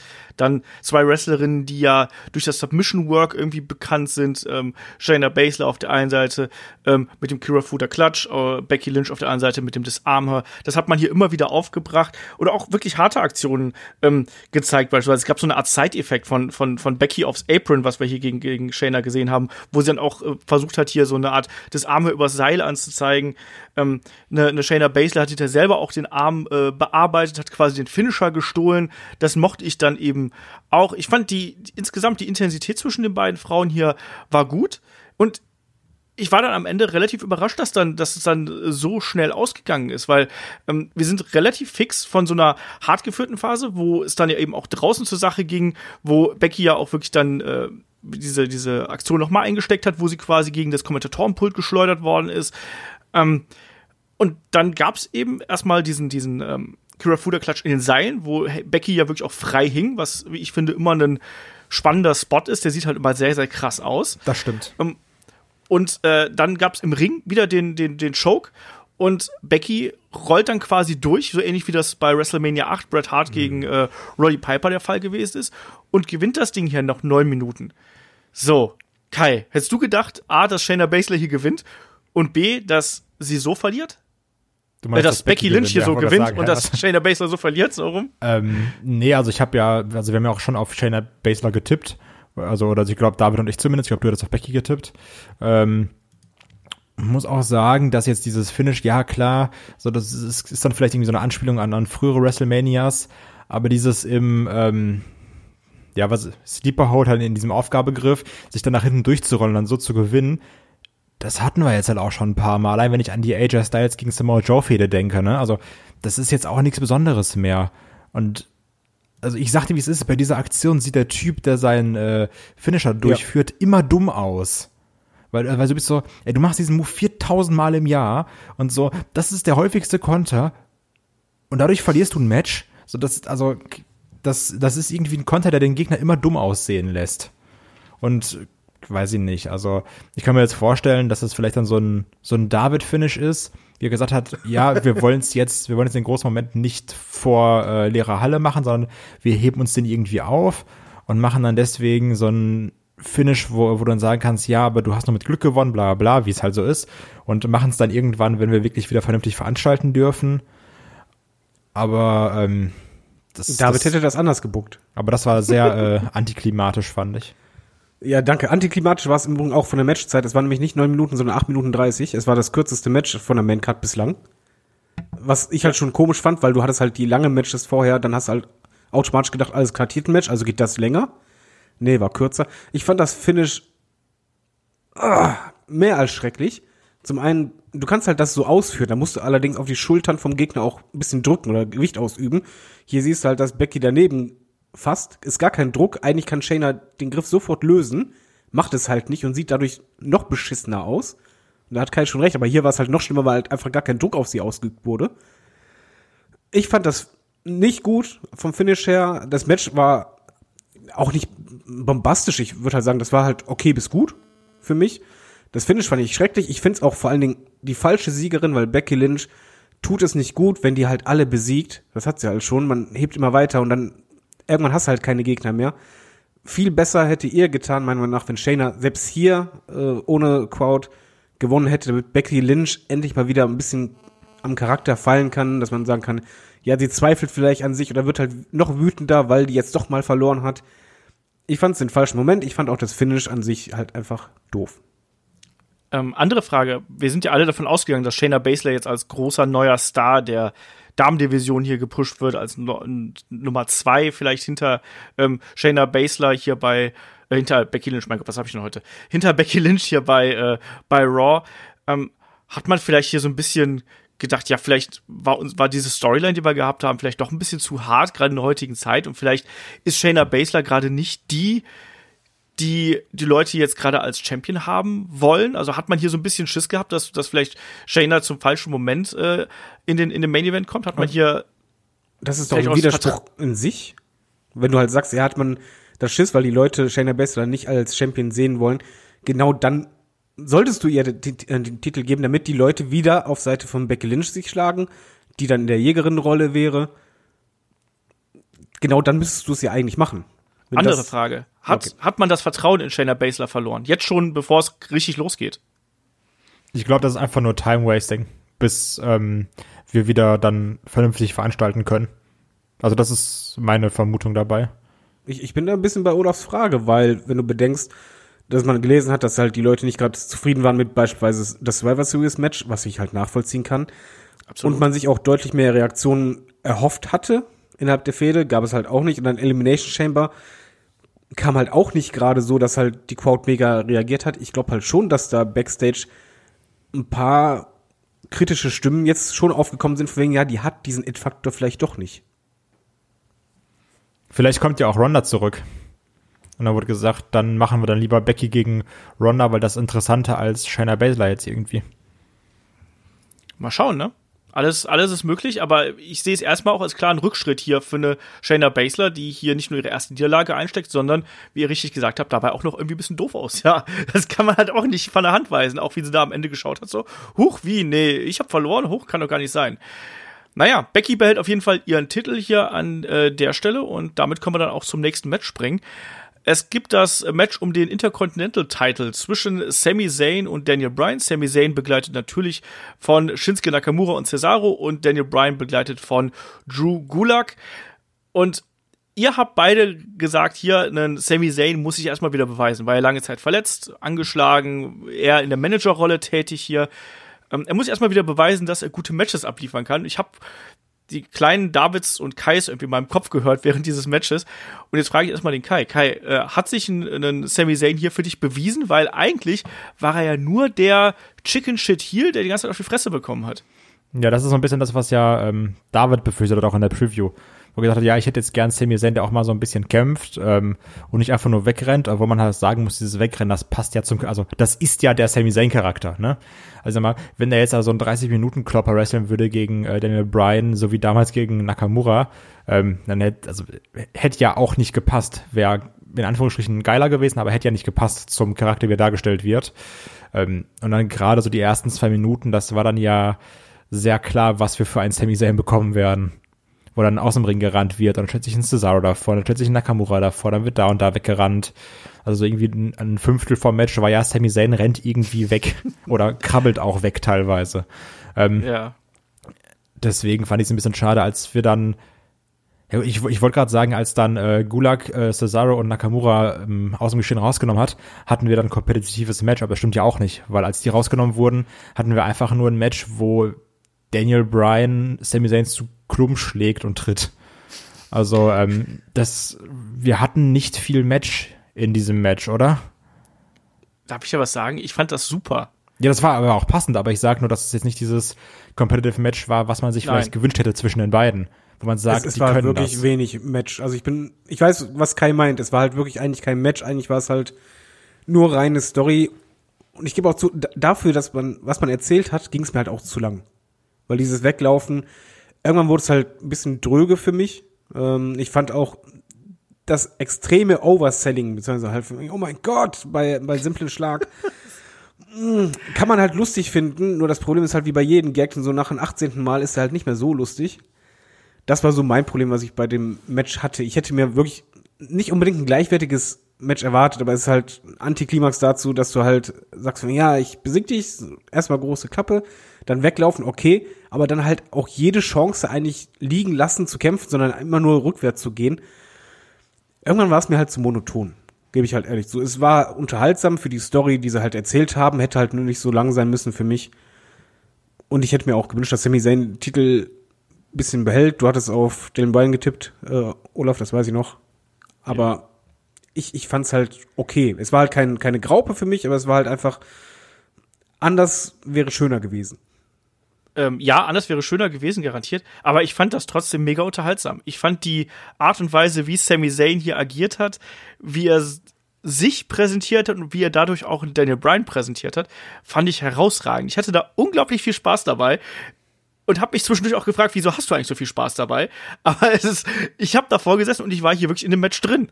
Und ich mochte das extrem gerne, auch wie ähm, unterschiedlich hier die diese Stilrichtung gewesen. Auch das ein Daniel Bryan. Ich habe das Gefühl, gehabt, ein Daniel Bryan hat hier noch mal härter zugeschlagen, als er das bei äh, anderen Gegnern machen würde. Wirklich die Ohrfeigen und die Kicks Die und waren auch, heftig, also gerade die Ohrfeigen, die haben ja richtig Die waren geklatscht. richtig gut. Ne, und auch diesen, diesen Dive, den er nach draußen gezeigt hat, wo er da wieder in der, in der Guardrail gelandet ist. Also der ist da wirklich noch mal richtig, ich meine, die beiden kennen sich äh, zu Genüge. Ich hab, hab's ja schon mal, glaube ich, erzählt. Ich habe die beiden ja auch vor, keine Ahnung, 15 Jahren irgendwann mal live gesehen in, in Oberhausen oder in Essen beziehungsweise. Ähm, und ich fand das richtig cool und ich fand es auch cool, wie man das dann hier gemacht hat, diesen Abschnitt, wo dann, wo dann eben äh, dann auch das, das dann äh, Drew Gulak hier die beiden, die beiden äh, anderen Männer hier rausgenommen hat und kaum, dass die beiden wieder da sind, bedeutet das ähm, die Ablenkung und die sorgt dann eben dafür, dass äh, Sami Zayn hier seinen Titel verteidigt mit dem Helluva Kick, weil er hat im Endeffekt, glaube ich, nur eine Aktion richtig gezeigt. Vielleicht dazwischen noch mal irgendwie ein Schlag oder ein Augenstechen oder sonst irgendwas. Aber auch diese Kommentare mit, sag mal, weint Sami Zayn gerade eben? Man sollte während WrestleMania nicht weinen. Ich, es tut mir leid, vielleicht habe ich da irgendwie so ist ein kleiner Sadist in mir oder so. Ich fand das richtig witzig und ich fand das super unterhaltsam. Ähm, aber ich kann es total verstehen, dass Leute das nicht mögen. Der kleine Olaf hat sich gefreut. Ich fand's super. Ich war, war wirklich da komplett im Match drin und ähm, äh, ich mag beide unglaublich gerne. Ähm, äh, verfolge deren Karrieren auch schon seit gefühlten Ewigkeiten. Mir hat das total gut gefallen, weil es von ich glaube, das, das hatte, glaube ich, auch ein bisschen was damit zu tun, wie man halt persönlich dazu steht. Ich habe halt die ganze Zeit im Hinterkopf nur gehabt, selbst bei so Sachen wie halt, ja, Gulak haut halt Cesaro und Nakamura, ein fucking World Rumble-Sieger, raus und die bleiben halt viereinhalb Stunden draußen. Sowas, ich krieg das irgendwie nicht raus aus dem Kopf. Ich glaube, wenn man da halt unbelasteter rangeht, genauso wie halt, dass ich denke so, ja, ich möchte doch wieder ein bisschen von dem Sami Zayn sehen, der halt so krass gut im Ring ist.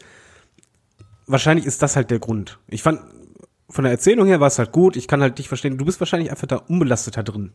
Aber ich finde, du darfst ja ist nicht argumentieren. Du kannst ja nicht schlecht sagen, Nakamura war mal ein äh, Rumble-Sieger und wird jetzt da so rausgehauen. Das ist ja so, als würdest du sagen, ja, Daniel Bryan haben wir bei WrestleMania Triple H Batista nur in die Orten besiegt. Wieso, wieso musste gegen Sami Zayn länger als zwei Minuten kämpfen? Also, so, so machst du es Ja, dir aber wenn er halt- kaputt. Natürlich, aber es ist halt bei mir unterbewusst einfach nur, okay, das ist halt einer, der haut gerade zwei zeitgleich raus. Und dieses Eins gegen zwei, das ist halt, eigentlich ist das von mir im Kopf, ja, zwei haben immer die Überhand eigentlich. Sollten sie haben, ansonsten ist das schlecht. Wie gesagt, zusammengefasst, ich sag auch nicht, dass der Match schlecht war. Es ist absolut okay. Ich habe auch da nicht abgeschaltet oder habe aufs Handy geschaut oder so, sondern habe mir das nochmal angeschaut. ich fand es absolut unterhaltsam, dahingehend, dass halt die Story gut war. Ich bin halt nur nicht so begeistert wie Olaf. Die Begeisterung kam dann für mich ab dem nächsten Match dann. Genau, aber, aber, das war hier wirklich auch so der, der, der Kampf, wo ich gedacht habe, oh, vielleicht, vielleicht kriegt sich diese WrestleMania doch, weil davor war ich eher so, ach ja, ne, äh, guckst du mal. Und das war so der erste Kampf, wo ich gemerkt habe, ja, da, ich habe jetzt da, da, da wuchs dann wieder die Wrestling-Bockigkeit in mir irgendwo, weil ich vorher ein bisschen deprimiert gewesen bin und da habe ich gemerkt, ah nee, du kannst, du kannst auch bei dieser anderen WrestleMania, wenn man es so nennen möchte, irgendwie Spaß dran haben. Nächstes Match, David hat es gerade angesprochen, ist der Kampf um die SmackDown Tag Team Championships und es ist ein Leitermatch und es ist absurderweise, obwohl es um die Tag Team Titles geht, äh, ein Einzelmatch beziehungsweise Triple Threat zwischen ähm, John Morrison, Kofi Kingston und Jimmy Uso und Begründung, weshalb es ein Einzelmatch gewesen ist, war ja die Sache mit äh, The Miz, der ja krank gewesen ist. WWE hat es als Verletzung verkauft. Ähm, deswegen hat man ihn herausgenommen und hat stattdessen ähm, ja ein Einzelmatch draus gemacht, was wie gesagt eigentlich total behämmert ist, aber das Ergebnis ähm, ja rechtfertigt dann irgendwie hier äh, die die Mittel irgendwo. Weil ich glaube, das war ein herausragendes Leitermatch. Ich habe da riesig Spaß dran gehabt. Das war 18 Minuten hier äh, richtig Vollgas mit. Und das waren keine langen 18 Minuten. Also, das waren verdammt unterhaltsame 18 Minuten. Genau, und es ging auch sofort los. Das fand ich auch so cool. Du hattest nach, nach kürzester Zeit sofort äh, Leitern im Ring und eigentlich am laufenden Band ist irgendwas passiert. Das ist was, was mir total gut gefallen hat. Du hast keinen klaren Favoriten hier im Match, sondern immer das Gefühl, dass eigentlich jeder das hier gewinnen konnte und dass die sich auch echt viel überlegt haben. Was Kai, wenn du mir gerade schon die Parade fährst, dann darfst du jetzt. genau, was ich echt schade fand, also bei dem Match, was mir wirklich super viel Spaß gemacht hat, ähm, habe ich mich persönlich super krass geärgert, ich habe mich für die Wrestler geärgert, dass keine Fans da sind. Weil, ähm, wenn wir jetzt ja. direkt den Anfang nehmen, wo es ja diese ist, ist, ist es, sind, sind es Monkey Flips? Ich weiß es gar nicht mehr. Yes, es sind Mon ich habe Monkey Flip Mania in meinen Notizen stehen, ja. Wo es dann diese Monkey Flips gab und dann irgendwie ein Kofi oder auch ein Morrison dann auf den Füßen gelandet sind. Das ist ja diese typische Phase, wo du sagst, okay, am Anfang wird jetzt Vollgas gegeben, alle kontern sich aus, gucken sich an, stehen im Ring und die Crowd rastet aus und klatscht und sagt, Leute, das ist geil. Und diese Momente hatten die hier halt alle nicht.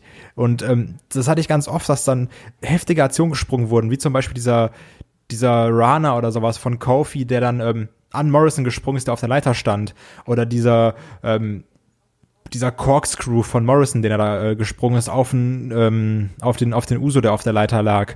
Wo du denkst, ey, das sind alles so Aktionen, da wird die Crowd komplett ausrasten, aber aber das habt ihr, also das könnt ihr gerade leider nicht hören. Und das ist fantastisch, was ihr hier abliefert. Also ich fand das so spaßig und unterhaltsam und hab mir gedacht, ey, das ist so ein Match, ähm, so, da, hab, da haben gerade die Wrestler die Crowd verdient. Da, mhm. Also, dass sie quasi äh, für diese ganzen Aktionen, die zeigen, irgendwie angefeuert werden, äh, Reaktionen bekommen. Das fand ich echt schade. Und ähm, also so, aber nach dem Match habe ich mir auch gedacht, das, was die drei jetzt abgerissen haben, ich hoffe so sehr, dass wir dann noch irgendwann später, und es muss kommen, das wirkliche äh, Triple Threat Tag Team Ladder Match bekommen. Weil mhm. da steckt noch so viel Potenzial drin, was allein schon was die drei hier abgerissen haben und das dann nochmal gepaart mit irgendwelchen Tag Team Aktionen, die dann kommen könnten. Also so, die drei haben sich hier so heftig den Arsch aufgerissen, das kann man gar nicht genug loben. Ja, bevor David jetzt hier seinen Senf dazu gibt, ich muss einen Spot besonders hervorheben, wo ich mich fast kaputt gelacht habe. Das war die Sache. Ach man! Entschuldigung, dann David, sag du das. Oder soll, ich erklären und du sagst, warum es gut war? Mal schauen, ob wir dieselben meinen. Sag mal. Nein, gespannt. Ich, ich, fand diesen Spot total geil, wo, äh, wo ich glaube Jimmy Uso und äh, John Morrison waren es, als sie im Ring waren, ähm, wo Jimmy Uso die Leiter quasi ja. auf John Morrison äh, schleudern wollte. Morrison die Arme über, über den Kopf zieht nach dem Motto, äh, ich werde gleich getroffen ne, und, ah, und Angst hat. Und er, und er, genau, genau quasi in der, in der Lücke oben äh, der Leiter stecken bleibt und so vollkommen überrascht kurz guckt, realisiert, dass er nicht getroffen worden ist und, und Jimmy einfach äh, die Finger in die Augen rammt super cooler Spot und ich finde generell, dass hier einen John Morrison sowohl was die Athletik angeht, als auch was die Persönlichkeit angeht, fand ich super cool. Ich hätte auch nicht erwartet, dass ein Jimmy Uso sich hier so krass schlägt. Also mir hat das Match sehr, sehr viel Spaß gemacht. So, auch David, jetzt du. Sorry, nee, der, Spot, nicht, ja, ja, David. Der Spot war einfach fantastisch. Also da kann man nicht genug loben, weil er kam halt unerwartet. Und Humor funktioniert am besten, wenn der Gag unerwartet kommt. Und diese kurze schauspielerische Einlage von Morrison war halt super. Dieser Blick so, hoch, was? Doch nicht? Oh, du bist ja da. Bumm, in die Augen. Super. Ich habe mich weggelacht. Ich habe das auch notiert. Ein, einer meiner Lieblingsspots in dem Match. Wobei, generell, ich muss noch ein bisschen anschließen an Kai. Nicht nur hätte das Match eine Crowd verdient, man musste halt noch mehr den Hut ziehen, weil so eine Crowd, erzählen der Wrestler oft, die sorgen dafür, dass da ein Adrenalinpegel nach oben geht, dadurch halt du auch mal ein paar Schmerzen vergisst und hier hattest du das halt nicht. Eben. Und trotzdem haben die halt komplett durchgezogen. Es gab halt sehr, sehr viel kreative Sachen. Ich fand auch beeindruckend, als Morrison über das ganze Ringseil gelaufen ist. Das wollte ich nämlich gerade noch ansprechen. Das war, also das habe ich auch einfach nicht verstanden. So wie er da äh, drüber läuft und dann noch dieses Spanish Fly zeigt. Das war grandios. Mega. Vor allen Dingen, die Kommentatoren haben ja vorher gesagt, ja, wenn die Usos auf New Day treffen, ist immer so was Magisches in der Luft oder da kommt was Magisches bei raus. Und jetzt kam Morrison dazu und es wurde halt noch cooler. Also das Match war, ich habe da gar nichts zu meckern. Was ich auch noch richtig gut fand, und das war das erste Mal, dass ich das halt bei der WrestleMania so hatte, Daniel Bryan und Sane hatten das schon ein bisschen, aber hier war das halt mehr, dieses bisschen Trash-Talken, was du normalerweise halt nicht hörst. Und sei es halt einfach nur, dass ein Kingston sagt, von wegen so, ich weiß, du hast Herz, und haut ihn anschließend die Leiter voll rauf. Oder umgekehrt halt ein Uso, ein Kingston halt sagt von ja, ich hab's dir gerade richtig gegeben. Das fand ich super. Und da habe ich halt realisiert, ey, wenn man das nutzt, das funktioniert sehr gut. Da brauche ich keine Kommentatoren, sondern ich höre euch zu und ich verstehe, was ihr mir vermitteln wollt. Ich fand übrigens auch das Finish fantastisch, weil das hat so gut gepasst. Es wirkte ja authentisch, intelligent. Es war halt, alle drei haben im Grunde genommen dieses Gerüst abgehangen, wo die Titel dran äh, hingen haben dann drum gekämpft und dann Morrison einen mitgegeben, der beim Fallen aber die Gürtel abzieht. Ich fand das super. Ich habe bei diesem Match absolut gar nichts zu meckern, außer zu sagen, bitte macht, wie Kai sagt, daraus ein Triple Sweat Tag Team Leiter Match oder TLC Match, weil da geht noch mehr. Ja, ich will einen Spot vorher noch ganz kurz aufgreifen, weil wir haben noch einen anderen spektakulären Sturz gesehen, nämlich äh, von Jimmy Uso, so, der ja. quasi äh, ja übers oberste Seil äh, einfach mal auf den Ringboden gefeuert worden ist. Man hat es aber nicht gesehen, weil er quasi aus dem äh, aus dem Bild rausgeflogen ist. Glaubt ihr, man hat sich da die kreativen Freiheiten des äh, Pre-Tapings äh, gegönnt und hat Darf den ich da noch eingehen? hat den Ich, ich, ich auf rein. Geworfen? Nein, ich sag ich es jetzt aus. dir, nein, ich dir eiskalt rein, weil das hatte ich dir sogar geschrieben.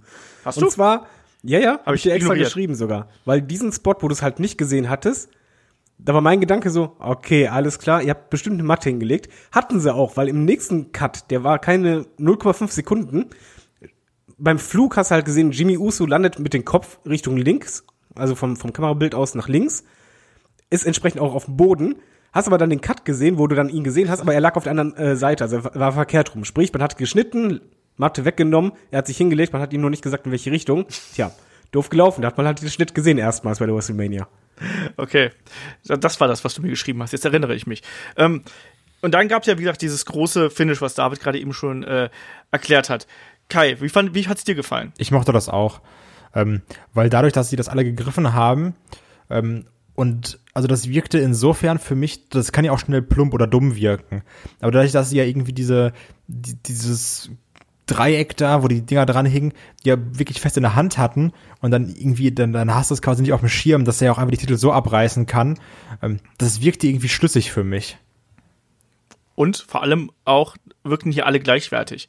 Die haben sich alle den Arsch aufgerissen, die haben sich zerstört, die haben sich gegen Leitern geschleudert, auf Leitern geschleudert, aus dem Ring geschleudert und was sich was für Aktionen noch angetan ist, Spanish Flies und was wir da für Aktionen gesehen haben. Übrigens auch dieser, dieser krasse, ähm, ja, die, diese Twisted Press, die wir von äh, John Morrison gesehen haben, vom Ringpfosten auf, ähm, ich glaube, es war auch äh, Jimmy Uso. Ja, das meine ich ja, dieser Corkscrew, das meinte ich ja vorhin. Genau, genau. Krasse, Dass er krasse das aus der Entfernung hinkriegt, ne? Unfassbar. ja, unfassbare Athletik. Ähm, und deswegen mochte ich auch dieses Finish sehr gern, weil es hat eben gezeigt, so ja, eigentlich sind wir doch nicht miteinander fertig. Hier hat gerade der gewonnen, der eigentlich, ja, der hat doch gerade auf die Fresse bekommen und trotzdem behält er den Titel aus dubiosen Gründen. Also es muss hier einfach eine Fortsetzung der Storyline geben und ich hoffe auch, dass man jetzt vielleicht bei WWE auch ein Einsehen hat, was ich eingangs schon erwähnt habe, vielleicht ein bisschen Pause, man wartet ein bisschen ab und dann, wenn so peu à peu langsam wieder kleinere Zuschauermengen erlaubt sind, dann kann man das doch dann bringen und dann wieder vor Publikum, dass man wieder Reaktionen hat. Und ich möchte auch diese drei Teams nochmal wirklich in einem großen Leitermatch, TLC-Match sehen. Und das war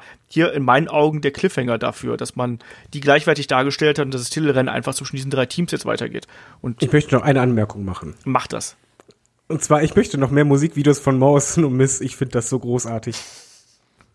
Ja. fandet ihr das nicht gut? Also ich, ich finde, die beiden blühen zusammen richtig auf und wir hatten ja die ganze Zeit auch mal diese Uso-Treffen auf New Day Story, wo halt immer irgendwann du das Gefühl hattest, so fantastische Matches sind, aber halt die Fehde, die hört halt nie auf. Braucht man mal andere Konstellationen. Jetzt kommt halt ein drittes Team, was gleichwertig ist. Ich fand auch super, als Morrison dann auf der Leiter war, wie Uso, äh, wie, die, wie Jimmy und Kofi sich dann angeguckt haben, weil du so nach dem Motto, shit, wie ging das denn gerade? Ja. Ich fand das super. Ja. Deswegen ähm, klares Highlight bis hierhin auf jeden Fall. Ähm, und äh, da, da war auch WrestleMania-Feeling da, muss ich ganz ehrlich sagen. Da war ich auf einmal auch wieder im Event drin und habe gedacht, ja, cool, passt. Ja, und dann ging es weiter mit dem nächsten Match und das war äh, Kevin Owens gegen Seth Rollins. Und ja, auch hier, die beiden haben äh, alles gezeigt, was sie, was sie können, mit einem etwas merkwürdigen Finish, da kommen wir gleich noch drauf zu sprechen. Aber grundsätzlich erstmal, Kai, ich weiß, du magst den neuen Charakter eines Seth Rollins besonders gern. Seth Rollins hat ja derzeit fast kein Stable mehr. Irgendwie Murphy ist verletzt. Wir haben einen äh, Rizar, der, der verletzt ist. Ähm, Akam äh, war nicht dabei. Er taucht jetzt hier auf in weiß, ne, mit dem äh, Aufschrift, mit der Aufschrift äh, Messiah auf der auf der Hose, mit so einer Art Kardinalskutte. Ich habe letztens noch ähm, die äh, drei Musketiere gesehen auf, äh, ich glaube, es war auf Disney Plus und da äh, trug der Kardinal Richelieu auch sowas, nur in Rot. Ähm, wie hat dir hier der Auftritt von dem Seth Rollins gefallen, inklusive Lasern? Mich hat übrigens so ein bisschen an, irgendwie so an den Prinz von Ägypten oder sowas erinnert. mit dieser weißen Robe da. Ähm, ja, also da waren sehr viele Laser. Das war schon, wie du ein bisschen gesagt hast, du hast mehr Laser gesehen als Rollins selbst, obwohl er was Weißes anhatte. ähm, ja, du hast halt gemerkt, die haben irgendwie versucht, mit den begrenzten Mitteln für gewisse Entrances ein Big-Time-Feeling zu schaffen. So, dann die einzige Chance, die sie gefühlt hatten, war dann ein bisschen, äh, bisschen Nebel, bisschen Dampf und oder Laser. Und von daher, ja, also, meine Güte. Ist jetzt nicht, also, war vielleicht ein bisschen over the top, aber nichts, was mich jetzt irgendwie stört, wenn ich ehrlich bin. Was sagst du denn zum Match hier? Wir haben auch hier wieder erstmal einen Rollins gesehen, der ja phasenweise äh, auch wieder der Chicken Cheat hier gewesen ist, oder?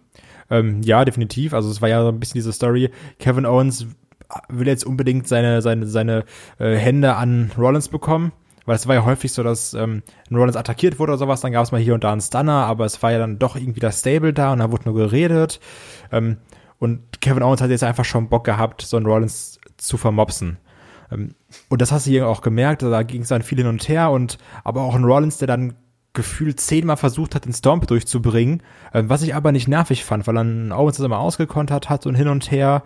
Und was ich hier auch loben muss, was mir in diesem Match sogar am besten gefallen hat, im Vergleich zu allen anderen Matches, war dieses Reden von den beiden. Weil das war nicht nur mhm. irgendwie äh, äh, Trash-Talking, sondern da, da wurden wirklich Sachen gesagt, wo gesagt ist, das passt zur Fehde.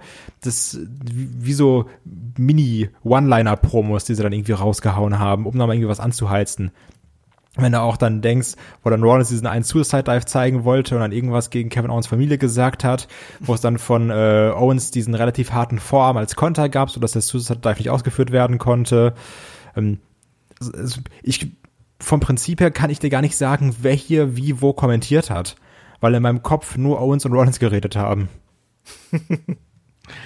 ähm, David, wie bist du hier in dem Match warm geworden? Es hat ja, ähm, ich finde, richtig Fahrt aufgenommen bei diesem Falcon Arrow, den, äh, den hier in Seth Rollins gegen Kevin Owens aufs Apron gezeigt hat. Das war so, so, so ein Puff, wo ich sage so, ui, krass, das war ja mal eine, eine heftige Aktion. Und danach hat ja auch Seth Rollins hier äh, die, die Überhand äh, eine ganze Zeit lang gehabt, ehe dann ähm, auch inklusive einer Slingblade und dann erst später, ähm, als dann äh, Rollins ja versucht hat, hier den Sack zuzumachen, hat ja dann Kevin Owens auch wieder äh, in das Match hineingefunden. Wie hat dir hier die Dynamik im Kampf gefallen? Ich weiß nicht, was ich groß zum Match sagen soll, außer ich nehme es halt vorweg, wie willst du das besser machen? Also die haben von der mit der leeren Crowd, also beziehungsweise mit den gegebenen Umständen, die haben alles rausgeholt. Ich bin erstmal bei Kai, du hast die Kommentatoren sehr wenig gehört, was ich sehr gut fand. Und die beiden, die haben nicht nur Trash Talk gemacht, sondern die haben eine Geschichte miterzählt und auch Motivation gegeben, die auch angeteasert haben, genauso wie halt Kai sagt, wo er halt die Familie angegriffen hat, wusstest du, oh, jetzt bist du halt zu weit gegangen. Dass die beiden durchgehend miteinander geredet haben, wir haben ja in der Preview schon gesagt, wir hoffen, dass die das machen.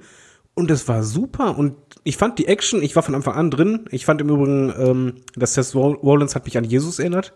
Das war mein Gedankengang. Also ich habe da wirklich den Messias drin gesehen. Wie es anfing, es passte halt einfach zum Charakter. Das, das ganze Match passte zum Charakter. Ich hatte diese Intensität dabei. Ich, mich haben die Stomp-Versuche auch null gestört, sondern die haben halt gepasst, dass man halt wirklich halt einen Move hat, der halt vorher in der Promo ja auch nochmal gezeigt wurde, der halt diese große Gefahr auch darstellt. Owens konnte immer wieder auskontern. man hat Bezug dazu genommen, dass die beiden sich schon länger kennen. Dann ging es halt auch nach draußen, es wurde halt echt hart. Ich fand auch diese zwischenzeitliche DQ-Finish super, weil das einfach, Seth Rollins ist halt für mich nicht so ein typischer schicken Heel, sondern einfach ein verdammt intelligenter Heel, der auch mal einfach flüchtet, um den Gegner zu provozieren. So war für mich die, die Story halt am Anfang, dass er halt versucht hat, im Grunde genommen Owens immer wütender zu machen oder blind vor Wut zu machen, um das halt auszunutzen für den Stomp. Hat dann einfach nicht geklappt. Dann hat er halt diesen Zug gemacht mit der Ringglocke, um die Tür zu haben und dann anschließend die Promo von, was heißt Promo, beziehungsweise halt das Micwork von Owens im Ring. Es passte so gut. Ich war durchgehend drin und danach wurde es halt immer heftiger. Also, Apropos, ich kann nicht meckern. apropos heftiger, ähm, können wir darüber reden, dass diese Stuhlschläge, Treppenschläge, Schläge mit der Ringglocke alle sehr hart waren und wo ich auch gedacht habe, also so, so auch die, gerade dieser Glockenschlag, das, das war schon so hart an der Grenze zu unprotected. Also so, wo du gedacht hast, okay, der fängt den gerade einfach nur mit seinem Gesicht ab. Oder auch Ja. ähm, jetzt zum Beispiel dieser Leiterschlag, äh, dieser ähm, Schlag mit diesen Stahltreppen von Rollins, den hat ein Owens im, also im Endeffekt nur mit seinem Oberarm abgefedert. Also das, ähm, ja, oder die, die Stuhlschläge auf den ja, die Rücken, auch waren komplett durchgezogen waren. Also ähm, die haben sich da nicht zurückgehalten. Und das Nee, fand ich wichtig verdammt fand ich geil. bei diesem Stuhlschlag, wichtig fand ich da, dass halt ähm, Owens halt irgendwann halt noch mal zu ihm, zu Seth was sagte. Also halt einfach nicht aufgegeben hatte und ihn so, so sogar noch weiter provoziert hatte. Ja. Ich fand das mega. Also diese Intensität, wir haben uns ja wahrscheinlich erhofft, weil die Fehde war verdammt gut, aber die haben halt noch mehr rausgeholt. also ich, ich zitiere mal hier so ein paar Sachen, die gerade aus Seth Rollins äh, gesagt hat, weil ich habe mir das tatsächlich notiert. Und er hat da auch so ein paar Bibelzitate verwendet. Beispielsweise bei den Stuhlschlägen hat er eben auch gesagt, hier, du wirst ernten, was du säst. Ähm, davor hat er einfach nur gesagt, ja, hier, als, als Kevin Owens ihn da rausgefordert hat, hat er gesagt, hier, äh, wann wirst du endlich lernen? Ne? Und aber genau diese Konversation äh, dazwischen ähm, hat dem Match hier unglaublich gut getan. Ähm, und dann gab es ja noch den, den großen Spot hier zum Abschluss ähm, draußen. Ähm, weil ihr habt ja schon gesagt, hier, die beiden haben sich nicht gerade geschont. Ähm, und dann gab es nach äh, zwei Schlägen mit der Ringglocke gegen, also von Kevin Owens gegen Seth Rollins, ähm, gab es dann ja äh, einen, einen unglaublichen Table Bump hier. Kai, was sagst du denn dazu, dass hier einfach mal einen äh, Kevin Owens auf die, ja, auf das Logo eigentlich von WrestleMania hier klettert und dann so eine Senton durch den Tisch zeigt? Gepolsterten Tisch. Nein, die wollten nur anmerken, die haben halt da das, die haben halt da, da das einfach genutzt, dass sie halt pre-tapen konnten. Ja, klar. Da gab's die Wiederholung im Fullscreen und anschließend hatten sie halt die Matte gelegt auf den Tisch, was ich halt gut finde, weil warum muss man halt das unnötige Risiko eingehen? Das sah ja trotzdem genial aus. Und ähm, ich glaube, da wird mir auch David zustimmen. Das ist, glaube ich, so ein Moment, also das ist so ein WrestleMania-Moment, was ja JBL auch gefühlt 4000 Mal gesagt hat, ähm, den wir es auch noch ein paar Mal in irgendwelchen Videopaketen sehen. Diesen, diesen, diesen Sprung hier von äh, Kevin Owens. Weil das schon sehr, sehr gut aussah, oder? Ja. Ja, vor allen Dingen, der war nicht gerade nach unten, sondern richtig mit Schwung nach vorne gesprungen. Das stimmt, also wirklich auch gezielt. Ja. Ich habe auch gedacht, so wie, wie will er den äh, kriegen und mit welcher Aktion eigentlich? Ich habe erst gedacht, es wird irgendwie ein, ein Frog Splash werden oder sonst irgendwas und dann ist es ja wirklich dieser ähm, dieser Backsenton geworden. Super beeindruckend und auch hier, ich mochte oder ich habe mir wirklich ernsthafte Sorgen um den Kevin Owens äh, auf der einen Seite gemacht, aber auch um Seth Rollins. Wie der das der das verkauft ja hier hat. Genau mit einer unfassbar unangenehmen äh, Röchelakustik ne? hier rübergebracht hat. Oder? Ja, super. Vor allen Dingen, da hat sie halt wirklich angehört, okay, der hat sich gerade alle Rippen gebrochen, kriegt kaum Ja, Luft. also so wirklich, so der kotzt gleich seine Lunge da aus oder sowas. Also das klang richtig, richtig schlimm. Also ich, ähm, also mir fand, fand ich super. Fand ich einfach nur geil. Lass mal Ja, einfach mal so stehen. wa- Was will man dazu noch sagen? Das Match war halt geil. Also ich, ich fand es super. Keinerlei Abzüge. Wenn wir Bananenwertung machen, hier acht Bananen, volles Rohr. Nee, nee, nee, nee. Also acht Bananen war es äh, in Was? meinen Augen nicht. Nee, nee, acht Bananen war es nicht. Ich möchte übertreiben. Aber Aber was es war eine da, sehr was war denn daran Match. langweilig? Was? Was war denn daran langweilig oder unstimmig? Weil ich fand, das passte zur Ich, ich Story, fand, man hat mir ich, was ich fand erzählt. beispielsweise, ich war kein, ich bin kein großer Freund von diesem DQ-Finish beispielsweise. Das fand ich nicht so, äh, nicht so sinnvoll ähm, irgendwie umgesetzt. Es war ein gutes Match, da nehme ich dir gar nichts weg, aber ähm, es war jetzt kein Five-Star-Match oder sonst irgendwas. Das war ein gutes Match. Das, das passt schon so, aber es ist nicht übertreiben, so, so weit oben war es in meinen Augen nicht. Ich sag sieben Ähm, von acht.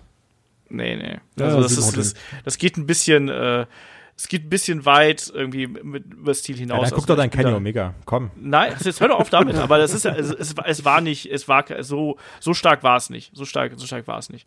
Ja, Ähm, ich weiß halt nur nicht, was man da jetzt. also Ich persönlich will ja beim Wrestling unterhalten werden. das wurde ich. Ich wollte halt eine Storyline, die ich nachvollziehen konnte. Yo, selbst mit dem DQ-Finish, ich fand das halt echt passend. Es war spektakulär, es war knallhart. Und es hat halt wirklich diesen WrestleMania-Moment. Hat äh, Owens nicht sogar gesagt, das ist mein WrestleMania-Moment, ist dann gesprungen. Ich glaube ja. Ja. Also ich, ich, ich, Ähm. ich meine schon. Und dann halt, ja, rein in den Ring, Stunner. Haben beide gewonnen. Also für mich vom Standing her. Das tat halt beiden gut. Und ich glaube, die Fehde ist auch nicht vorbei. Ähm, vorbei ist die Fehde auf keinen Fall. Kevin Owens hat das Ding hier gewonnen. Ähm, dann als kleine Verschnaufspause ging es hoch zu äh, Mojo Rawley und Gronk und äh, da haben wir einen Art Truth gesehen, den äh, 24-7, 7-Eleven, bla bla bla äh, Champion und ähm, er hat gesagt, hier Leute, äh, haltet mal so ein bisschen Deckung oben, damit ich mich mal kurz ausruhen kann. Gronk verpasst ihm dann einen kurzen Vorarm, äh, will ihn pinnen, weil sofort nach einem Vorarm ist ein Art Truth K.O. Ähm, das gelingt aber nicht. Mojo zieht ihn runter und stattdessen äh, gewinnt er dann eben den 24-7-Belt. Neuer Champion, Kai. Endlich. Wir haben uns gefragt, was man mit dem 24-7-Belt machen würde. Ich hoffe, dass das übrigens äh, morgen noch weitergeht. Also bis morgen, schrägstrich heute, je nachdem, wann man diesen Podcast hört. Ähm, ja. Ach, ganz ehrlich, hau Hauptsache dieser, der Titel ist irgendwie da und wird präsentiert. So, von mir aus auch hin und her oder keine Ahnung. Das, tut halt keinem weh, weißt du, das ist so ein Segment, das geht eine Minute oder sowas und dann ist doch auch gut. Du sagst du, ah komm, war witzig, lachst einmal kurz drüber. Olaf freut sich sowieso, weil jetzt auch Mod Rawley sein Match hatte, wenn er schon nicht für Lies eingesprungen ist. Also von Das daher. Ich mag das. Ja, okay. Lassen wir das auch so stehen. Ähm, Was ich nicht mag, Ist, äh, können wir das nicht überspringen? Nee, nee, warte, ich, ich will nicht mal zum Match kommen. Was ich nicht mag, ist äh, dieses kurze Interviewsegment, was danach kam, weil es war wieder die gleiche Paul Heyman-Promo und äh, das Einzige, Ja. was es war, ist, dass bei dieser WrestleMania sehr häufig äh, geflucht wurde. Also generell das Wort Bitch Ja. oder sowas auch oder auch ein Undertaker dann später. Also es wurde sehr, sehr viel so so PG-mäßig geflucht, weil ich sag mal so, äh, Bitch ist so das Wort, was du noch was sagen könntest, so, ja, komm, das dürfte halt auch mal sagen, so das piepen wir dann halt später. Ähm, das Und darf man inzwischen auch überall sagen. Das ist, Bitch ist inzwischen äh, auch ziemlich im normalen äh, Jargon angelangt. Ja, aber wir haben bei der WrestleMania, glaube ich, öfters das Wort Bitch oder Son of a Bitch oder sonst was Ja. gehört, wie, glaube ich, im letzten Jahr War zusammen. das stimmt. Und Ass hat man auch oft gehört. Ich fand das übrigens, das tat dem Ganzen gut, mir ist auch aufgefallen. Aber die. Promo war, war schrecklich. Das war halt einfach wirklich dieses 0 auf 15, ja, das hast du uns doch schon letzte Woche gesagt. Und davor die ja, Woche. zum tausendsten Mal. Und davor die Woche. Und davor die Woche. Ja, und irgendwann reicht's auch. Also ich hätte es nie gesagt, äh, gedacht, dass ich das jemals sagen würde, aber so langsam äh, kann ich die, die Paul Heyman Promos auch nicht mehr hören. Äh, Er muss da auch jetzt irgendwann mal wieder ein bisschen in eine andere Richtung gehen. Das hat jetzt in meinen Augen auch nichts mehr damit zu tun, dass das irgendwie, ja, der gute Heel, ne, der, äh, der gibt nicht den Zuschauern das, was sie eigentlich wollen, sondern es geht hier auch einfach ein bisschen drum, das mal wieder ein bisschen anders zu verpacken, weil auf der einen Seite kannst du halt die Leute aufbringen, und, aber auf der anderen Seite kannst du Leute eben auch langweilen. Und momentan langweilt mich ein Paul Heyman eigentlich nur noch. Und das ist dann auch nicht mehr das, wo ich sage, ja, das ist das, was ein Manager machen sollte oder eine Spokesperson oder ein Advocate oder was auch immer. Danach wurde es auch nicht besser. Ja, aber kürzer auf jeden Fall. Ähm, danach war es das Universal Title Match zwischen Goldberg und Braun Strowman. Braun Strowman ja kurzfristig äh, hier für den Roman Reigns eingesprungen. Er hat die Gelegenheit bekommen und wird er sie nutzen. Oh, und ich bin echt abgefuckt. Es tut mir leid, also diese. Es war ein Standard Goldberg-Match, wie wir es jetzt die letzten Male schon gesehen haben. Ähm, es gab, äh, ich habe es durchgezählt, ich habe eine Strichliste gemacht, ich habe erst gar nicht mich bemüht. Vier gegen vier. Genau, es gab, es gab vier Spears insgesamt. Erstmal ähm, drei Spears, dann gab es den ersten Kickout, dann gab es noch einen Spear und dann war der Versuch des Jackhammers da. Ähm, hat nicht geklappt. Danach gab es drei Power Slams und nochmal einen Power Slam und dann war das Ding hier durch. Ähm, ich habe kein Problem damit, dass Braun jetzt endlich mal Champion ist. Irgendwann muss das mal werden. Und ich glaube, man hat ihn ja einfach komplett geswitcht. Ich wette, das hätte, das Match hätte genau so ausgesehen, wenn Roman Reigns da gewesen wäre. Nur tausche Power Slam gegen Spear. Und vielleicht noch zwei, drei Superman-Punches, weil man die so schön einbauen kann. Genau. Ähm, aber ansonsten, mich ärgert das einfach so sehr, dass man dafür, was wir jetzt hier bekommen haben, den Fiend quasi geopfert hat. Das ist das, was mich am meisten Ich ärgert. glaube halt wirklich, dass es dieser Moment sein sollte bei WrestleMania vor der Crowd. Alle finden Goldberg komplett scheiße, weil er irgendwie den Fiend entthront hat. Und dann gibt's dieses Redemption, weil dann ein Roman Reigns zum Beispiel Goldberg, Goldberg den Titel wieder abnimmt. Und dann sagen sie alle, Mann, der Roman, das ist er. Das ist mein Traum. Der ist ja Mann. doch nicht so scheiße. Ja, also Ich habe euch aber genau das in der Preview gesagt, dass das passieren wird. Das war ja auch zu erwarten, Ja, natürlich. dass das Deswegen haben wir auch alle auch Ja, aber das, getippt. nee, das, das, darfst, das darfst du halt eigentlich nicht machen. Also es ist halt, bin ich bei dir. Das Match war halt, ich fand es trotzdem Grütze. Wir hatten auch Goldberg-Matches, die ja genauso waren, aber irgendwie Bock gemacht hatten. Ja. Aber ich fand das halt schrecklich und ich habe auch an Fiend gedacht und ich habe auch gedacht, ja, da ist gerade Strowman, der vor den IC-Belt verloren hat, ähm, ja, Standing eigentlich gerade nicht mehr hatte und okay, gewinnt jetzt den Titel.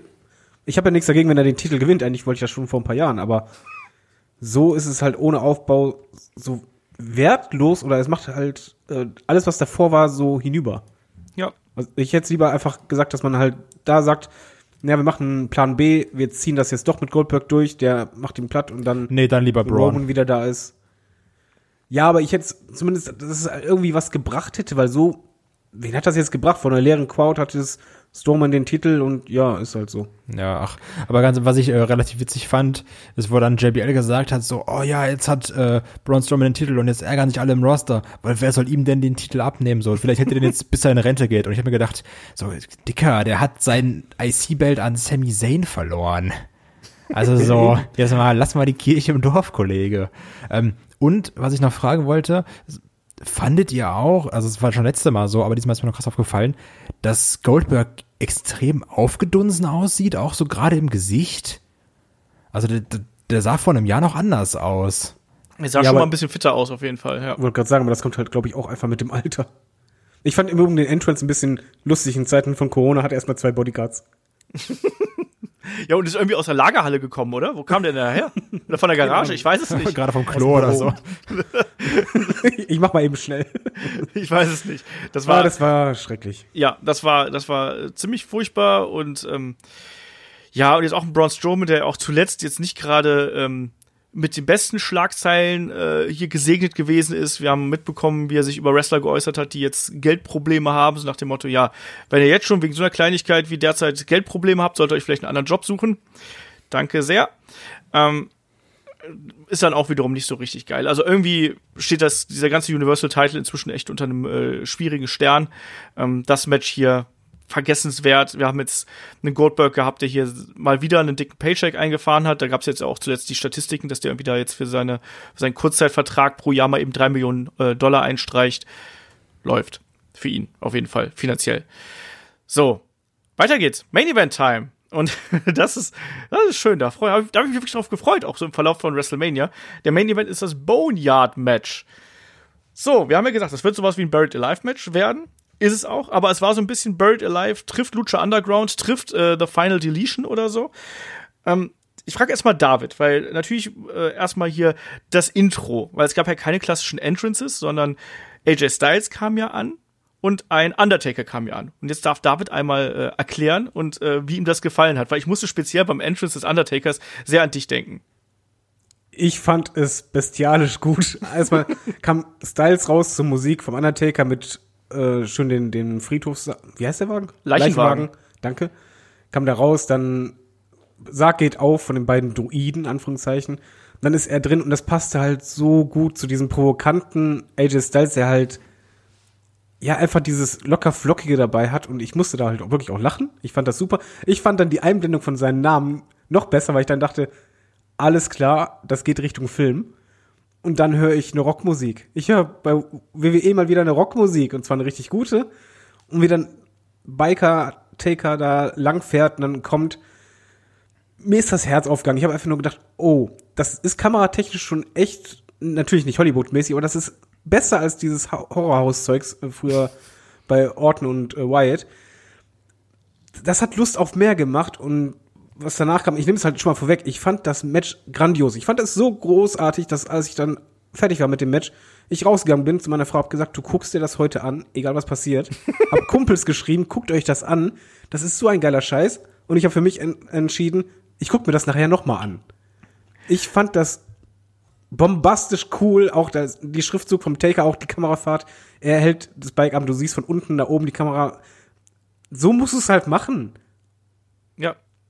Ähm, der Vollständigkeit halber, die Rockmusik war Metallica und der Song heißt Now That We're Dead. Also passt auch äh, thematisch sehr gut dazu und Undertaker und Metallica haben ja auch eine äh, etwas längere Historie. Ähm, und ich muss auch noch bei einer anderen Sache an euch denken. Kann das sein, dass man die Schläge nachvertont hat? Yes, hat Ja. man.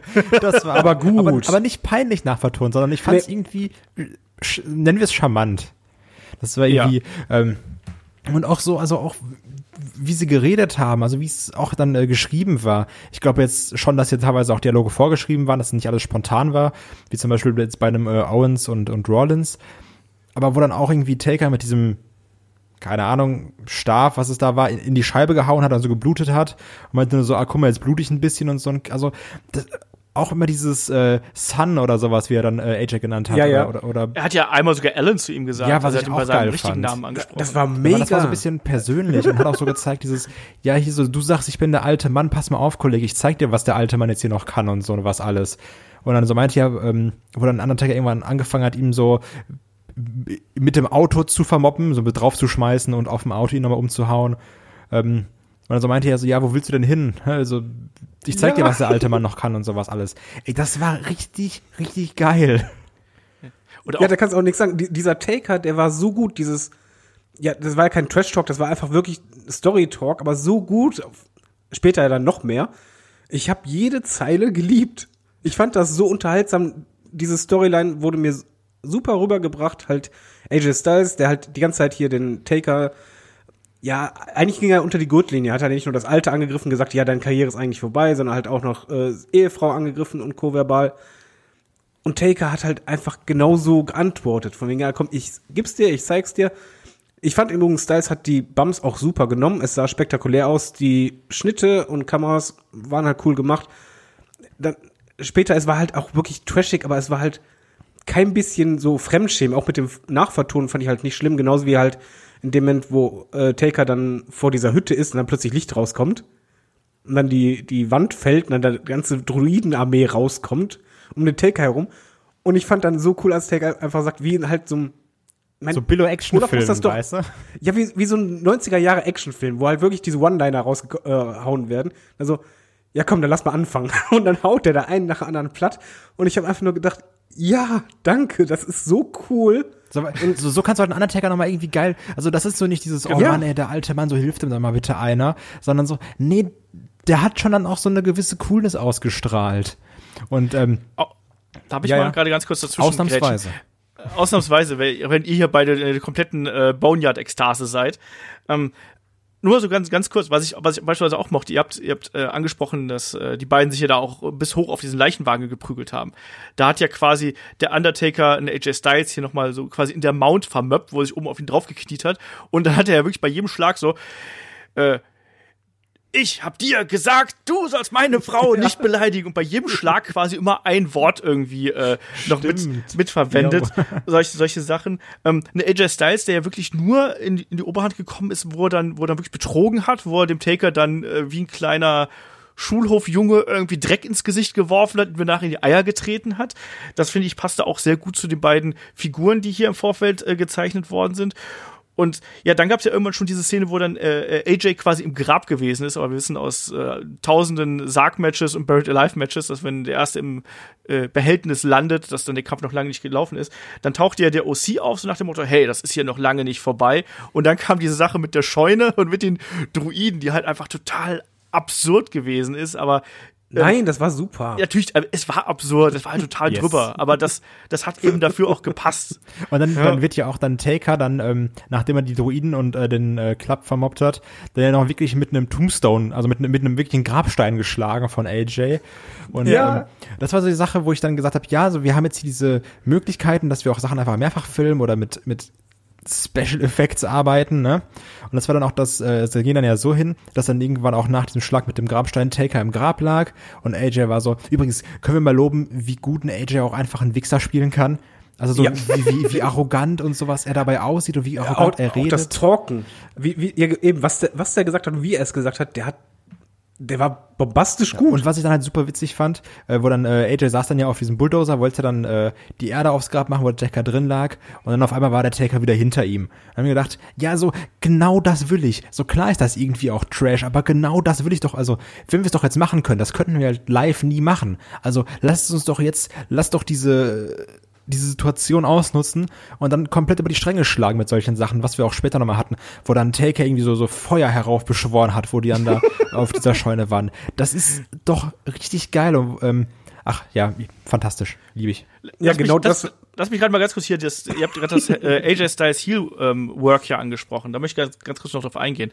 Ähm, es gab ja dann, wie gesagt, es gab ja dann diese Szene, wo er dann die Oberhand äh, bekommen hat, dadurch, dass er eben den Undertaker mit diesem Grabstein niedergeschlagen hat. Ja, und er hat dann ja auf, auf ihn eingeschlagen ähm, und hat dann ja so, äh, äh, ja hier du, ich an, deinem Schädel habe ich mir die Hand, äh, den Finger gebrochen. Ich habe so hart zugeschlagen ne, und hat das dann verkauft ähm, und hat ihn dann ja auch ähm, durch die, ja durch einen, einen Seitenteil dieser Scheune ge, gespiert quasi und hat ihn dann die ganze Zeit beschimpft, während der Undertaker ja Richtung Grab gekrochen ist und dann gesagt, hier du bist nur, du bist nicht mehr der Undertaker, du bist nur noch ein alter Mann. Was ist mit dir los? Du bist nur noch eine leere Hülle, eine äh, ja so, so Vergangenheit quasi.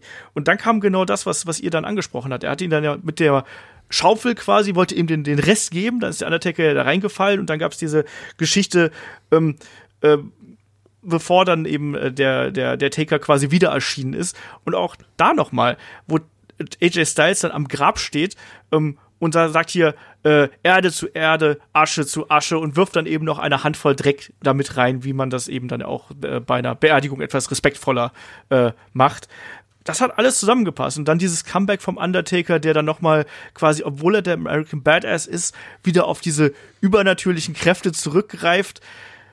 Das, das hat schon, das hat schon alles gepasst. Also ich fand das auch mega unterhaltsam und das war im Endeffekt auch genau das, was ich mir hier von dieser Art von Match versprochen habe. Und ich glaube, da, da gibt mir David auch recht. Man hat hier auch perfektes geschafft, ähm, die Schwächen des Undertaker zu kaschieren und eigentlich das Erbe des Undertaker nochmal schön aufzugreifen, oder? Äh, ich habe, ich nehme es mal vorweg, ich habe am Ende des Matches nur gedacht, wenn das jetzt sein letztes Match war, kann ich gut mit leben.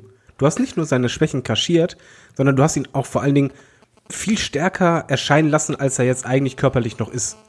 Und das fand ich halt super stark. Auch da war auch AJ Styles einfach dran beteiligt, der ihn halt auch sehr gut hat aussehen lassen. Wo es dann später raufging auf die Scheune.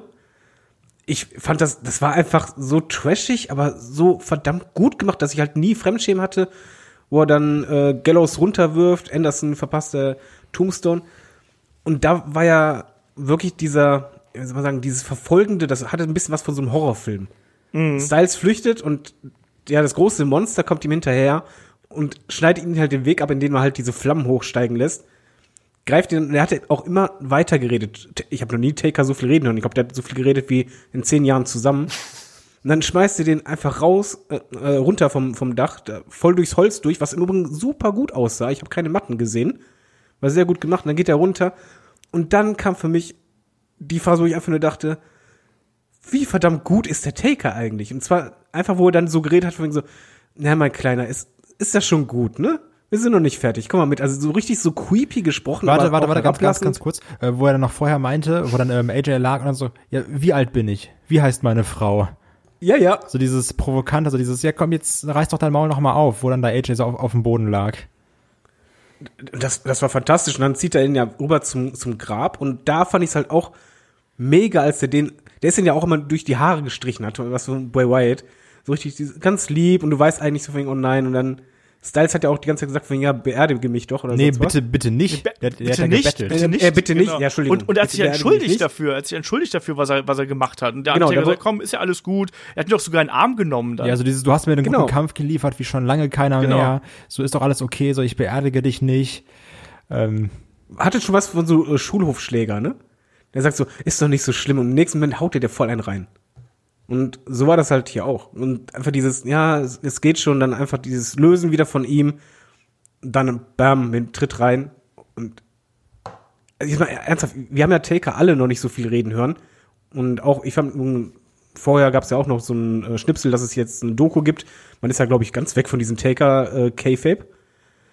Ich fand das mega. Also ich fand, der Typ hat so gut geredet, dass ich alles nachvollziehen konnte und ich fand einfach auch, der war ein richtiger Badass. Ja, Badass er. Ich, ich fand jetzt dann die, die, diese Analogie mit dem Schulhofschläger finde ich nicht so ganz passend, ehrlich gesagt, weil da, er hat ja schon hier so ein bisschen den, den Veteranen raushängen lassen, der, Ja. der halt eben trotzdem noch gehen kann und der trotzdem noch die Kräfte hat, die er eben früher auch besessen Also halt- hat. Deswegen, also, ja, Ein bisschen, Nenn nicht falsch. also sorry, ganz kurz, also wirklich ein bisschen wie so ein, halt wie so ein alter Rocker, der so, wenn du sagst so, so ja, äh, so dieser, der alte Typ, der kann's nicht mehr, und der dann aber noch so wie in so einem Film sagt, so ja, jetzt ein letztes Mal noch, und dann alle so sehen, ja, okay, so der hat schon seinen Ruf nicht von, von äh, ungefähr, und daran hat mich das so ein bisschen erinnert, wo man so gesehen hat, ja, der kann halt noch. Oder halt eben, Entschuldige, äh, oder halt eben äh, so auch diese alten Actionfilme. So, ja, Rambo wird noch ein letztes Mal noch mal in die Schlacht Also ein, einmal muss er Ne? noch und dann alle, alle Genau, sind so, muss ah, er der alte Mann kommt, aber Mann, der alte Mann kann echt noch gehen.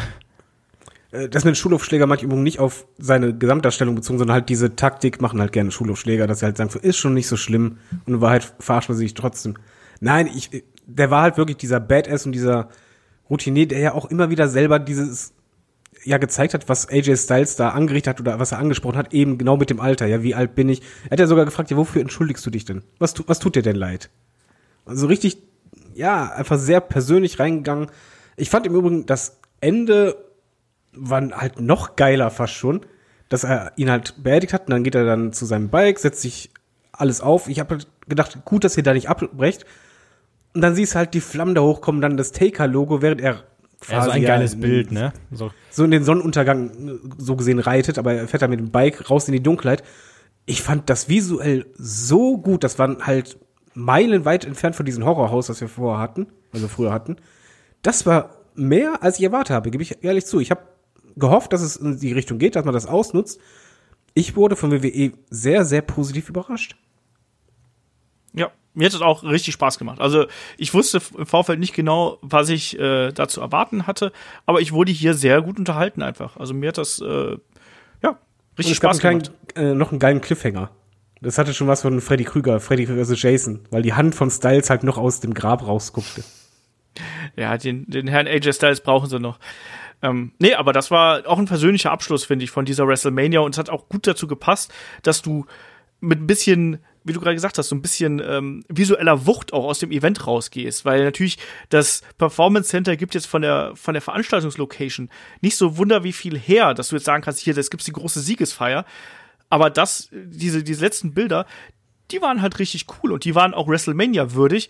Und das war eine, eine gelungene Überraschung hier zum Abschluss und war dann auch äh, wirklich in meinen Augen ein absolut würdiger Main Event, der ähm, sehr cool inszeniert gewesen ist, sehr hochwertig inszeniert gewesen ist und mit allen Horror- und Filmklischees aufgeladen war, die man sich so wünschen kann. Aber ich kann verstehen, ich, ich, es wird wahrscheinlich auch einige geben, denen das nicht gefällt, kann ich auch dann total verstehen, weil es ist halt eben nun mal kein klassisches Wrestling-Match, ähm, ne? es ist kein, kein technischer Leckerbissen gewesen, aber in der Inszenierung und in der Art und Weise, wie eine Geschichte erzählt worden ist, ähm, hat das für mich total gepasst. Bin ich möchte noch eine. Sache erwähnen. Mach das. Und zwar, also zum einen, ich war jetzt noch, äh, war schon ein paar Internetforen unterwegs, wo die sonst alle mal alle meckern. Da ist durch die Bank, dass sie alle das toll fanden, im Übrigen. War ich sehr, selber überrascht. Was die noch sehr gut gemacht haben, und was ich gerne herausheben will, war die musikalische Untermalung im Hintergrund. Im Hintergrund war die ganze Zeit Stimmt. Musik. Und die haben die Musik angepasst, je nachdem, was passiert ist. Also du hattest halt diese düstere Musik, mal ein bisschen actionreicher. Aber zum Beispiel in dem Moment, wo halt Undertaker ja nahe dem Boden war, wo halt wirklich auch mit ihm so gesprochen wurde, von ja, das ist für dich Ende, war die Musik sehr traurig. Ja. Und das fand ich so, ja, es war halt nur durch die Blume, es war im Hintergrund einfach nur leise, es war nicht aufdringlich, aber es war halt wirklich sehr passend, hat das unterstrichen. Ich fand auch super, dass das Match oder dieser Film mit, mit der Musik endete, mit der rockigen Musik halt. Weil das war, das war stimmig, das fühlte sich an wie ein Film und das, dass man sich halt wirklich Gedanken gemacht hat und das einfach nicht so lieblos hingerotzt hat, sondern da steckt sehr, sehr viel Arbeit hinter. Ja. Bin ich komplett bei dir. Kai, willst du noch was ergänzen zum Main Event? Ähm, ich würde nur sagen, dass ich mich jetzt dadurch, also oder dass ich jetzt dadurch viel gespannter bin auf morgen auf das äh, Firefly Funhouse Match. Weil wenn das ähm, nur ansatzweise so gut wird, dann haben wir schon mal ein gutes Match auf der Card. Ja, genau das. Also man hat sich hier auf jeden Fall äh, ja nicht unbedingt wieder ein paar Freunde mehr gemacht, aber man hat hier auf jeden Fall äh, viele Fans wieder abgeholt und ein bisschen versöhnt auf jeden Fall. Und das ist ein Match, das äh, sollte man sich anschauen, weil es was Besonderes ist und sowas gehört dann eben auch zu WrestleMania. Wir haben darüber gesprochen. Das Ding geht 35 Minuten. Ja. Kam euch das so vor? Auf gar keinen Fall, nee. Also es kam ja, Ja, also es war ja klar schon lang, ne, durch die Inszenierung, aber ähm, das waren jetzt keine unangenehmen 35 Minuten, wo du sagst, oh puh, jetzt so langsam, könnte aber auch mal äh, Ende sein. Jo, ähm, dann lass mal hier das abschließende Fazit zu dem ersten Abend von WrestleMania 36 ziehen. David, du zuerst. Also, wie gehst du hier aus dem Abend raus? Ich gehe sehr gut gelaunt aus dem Abend raus. Es fing halt wirklich schrecklich an. Ich habe gedacht, bitte nicht, ich kann das nicht gucken so. Diese vielen Schnitte, ich hoffe, dass es morgen nicht der Fall ist, oder beziehungsweise heute Nacht, dass es halt diese extremen Schnitte und Zoom-Phasen gibt von den Kameras.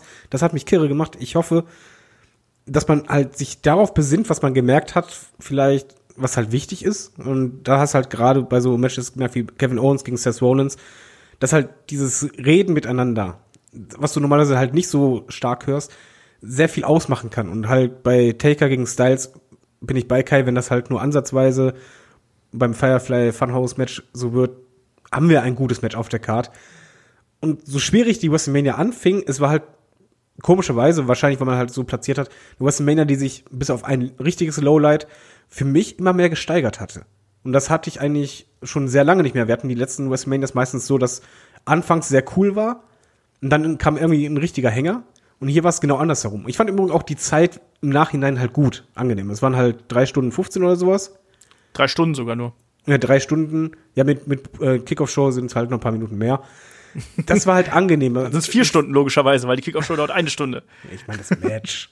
Aber nee, das, das war angenehm zu gucken. Ich war auf jeden Fall positiv überrascht ab der zweiten Hälfte, was man halt aus diesen Möglichkeiten rausgeholt hat, weil das war sehr stark an Optimum bei vielen Sachen. Ja, und wir haben im Endeffekt, wenn man sich die, die Card zu Nacht 2 anschaut, da haben wir eigentlich fast eine gespiegelte Card. Also ich erwarte mir von Brock Lesnar gegen Drew McIntyre ähm, ein Match, was vom Grundgedanken ähnlich ist wie Braun Strowman gegen Goldberg, äh, erwarte aber ein besseres Match. Ähm, ein bisschen besser, hoffe ich dann zumindest mal. Wir haben mit John Cena gegen Bray Wyatt was, was ähnlich dem Main Event sein könnte. Edge gegen Randy Orton haben wir was, was durchaus auch von der Psychologie her so ein bisschen in Richtung Kevin Owens gegen Seth Rollins geht und da wahrscheinlich sogar das noch weit übertreffen wird und dann eben auch noch ein bisschen äh, Damen-Action hier. Wir haben Rhea Ripley gegen Charlotte Flair. Ich denke auch, dass das länger und besser wird als äh, Becky gegen Shayna. Ich bin durchaus hoffnungsvoll und gehe auch hier ähm, erstmal mit äh, deutlich mehr WrestleMania-Stimmung aus diesem Event raus, als ich vorher reingegangen bin. Auch wenn überhaupt nicht alles perfekt gewesen ist, muss man ganz klar sagen. Ich fand die ersten drei Matches, ähm, also die ersten drei Matches der Maincard fand ich äh, sehr durchwachsen. Ich fand Braun Strowman gegen Goldberg war halt wieder mal ein Schlag ins Gesicht, das war zum Kotzen. Ähm, aber alles andere hat mich dann doch äh, unterhalten und durchaus abgeholt. Jetzt darf Kai hier nochmal sagen und danach sind wir alle dran mit den Bananenwartungen. Ähm, kann ich mich eigentlich nur anschließen. Also die ersten drei Matches waren jetzt wirklich nicht spannend. Also ich kann halt echt nicht sagen, dass äh, Strowman gegen Goldberg ein Schlag ins Gesicht war, weil es war das, was ich im Endeffekt wollte und auch das, womit ich gerechnet habe, weil es war jetzt also ich, ich wusste, da kommt jetzt kein, keine Ahnung was für ein Match und ich wollte einfach nur, dass Goldberg verliert und solange ich das bekommen habe, ist mir der Rest ehrlich gesagt egal. Ähm, aber wie, also wie gesagt, diese zwei Minuten, wir machen jeder mal vier Finisher, muss jetzt auch nicht irgendwie als Match zählen, meiner Meinung nach.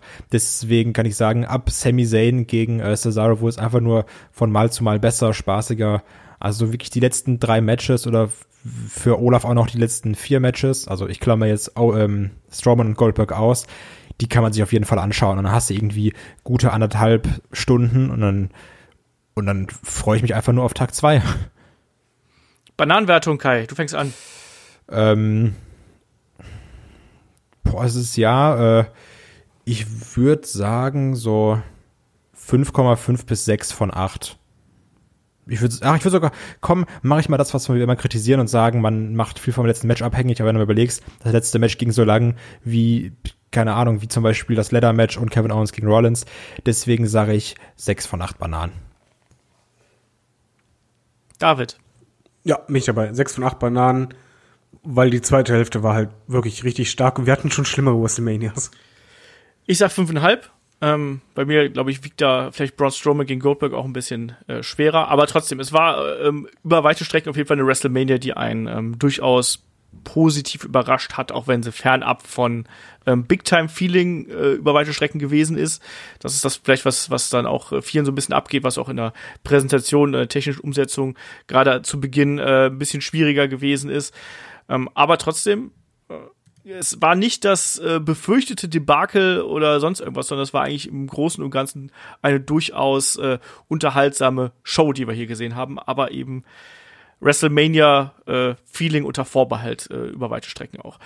So, damit sind wir durch, würde ich sagen. Und ähm, wir legen natürlich dann auch schon möglichst äh, schnell nach mit der äh, Review zu Tag 2. Da werden wir morgen am Abend quasi nach getaner Arbeit, weil wir müssen ja alle noch schuften und malochen.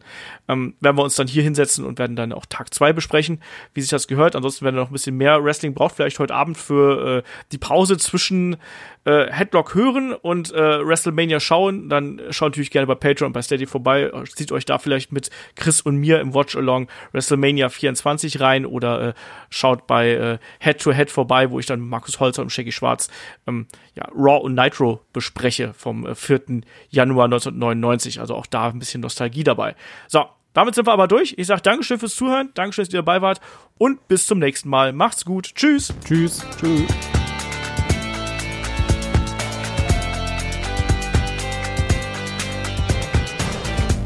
Headlock, der Pro Wrestling Podcast.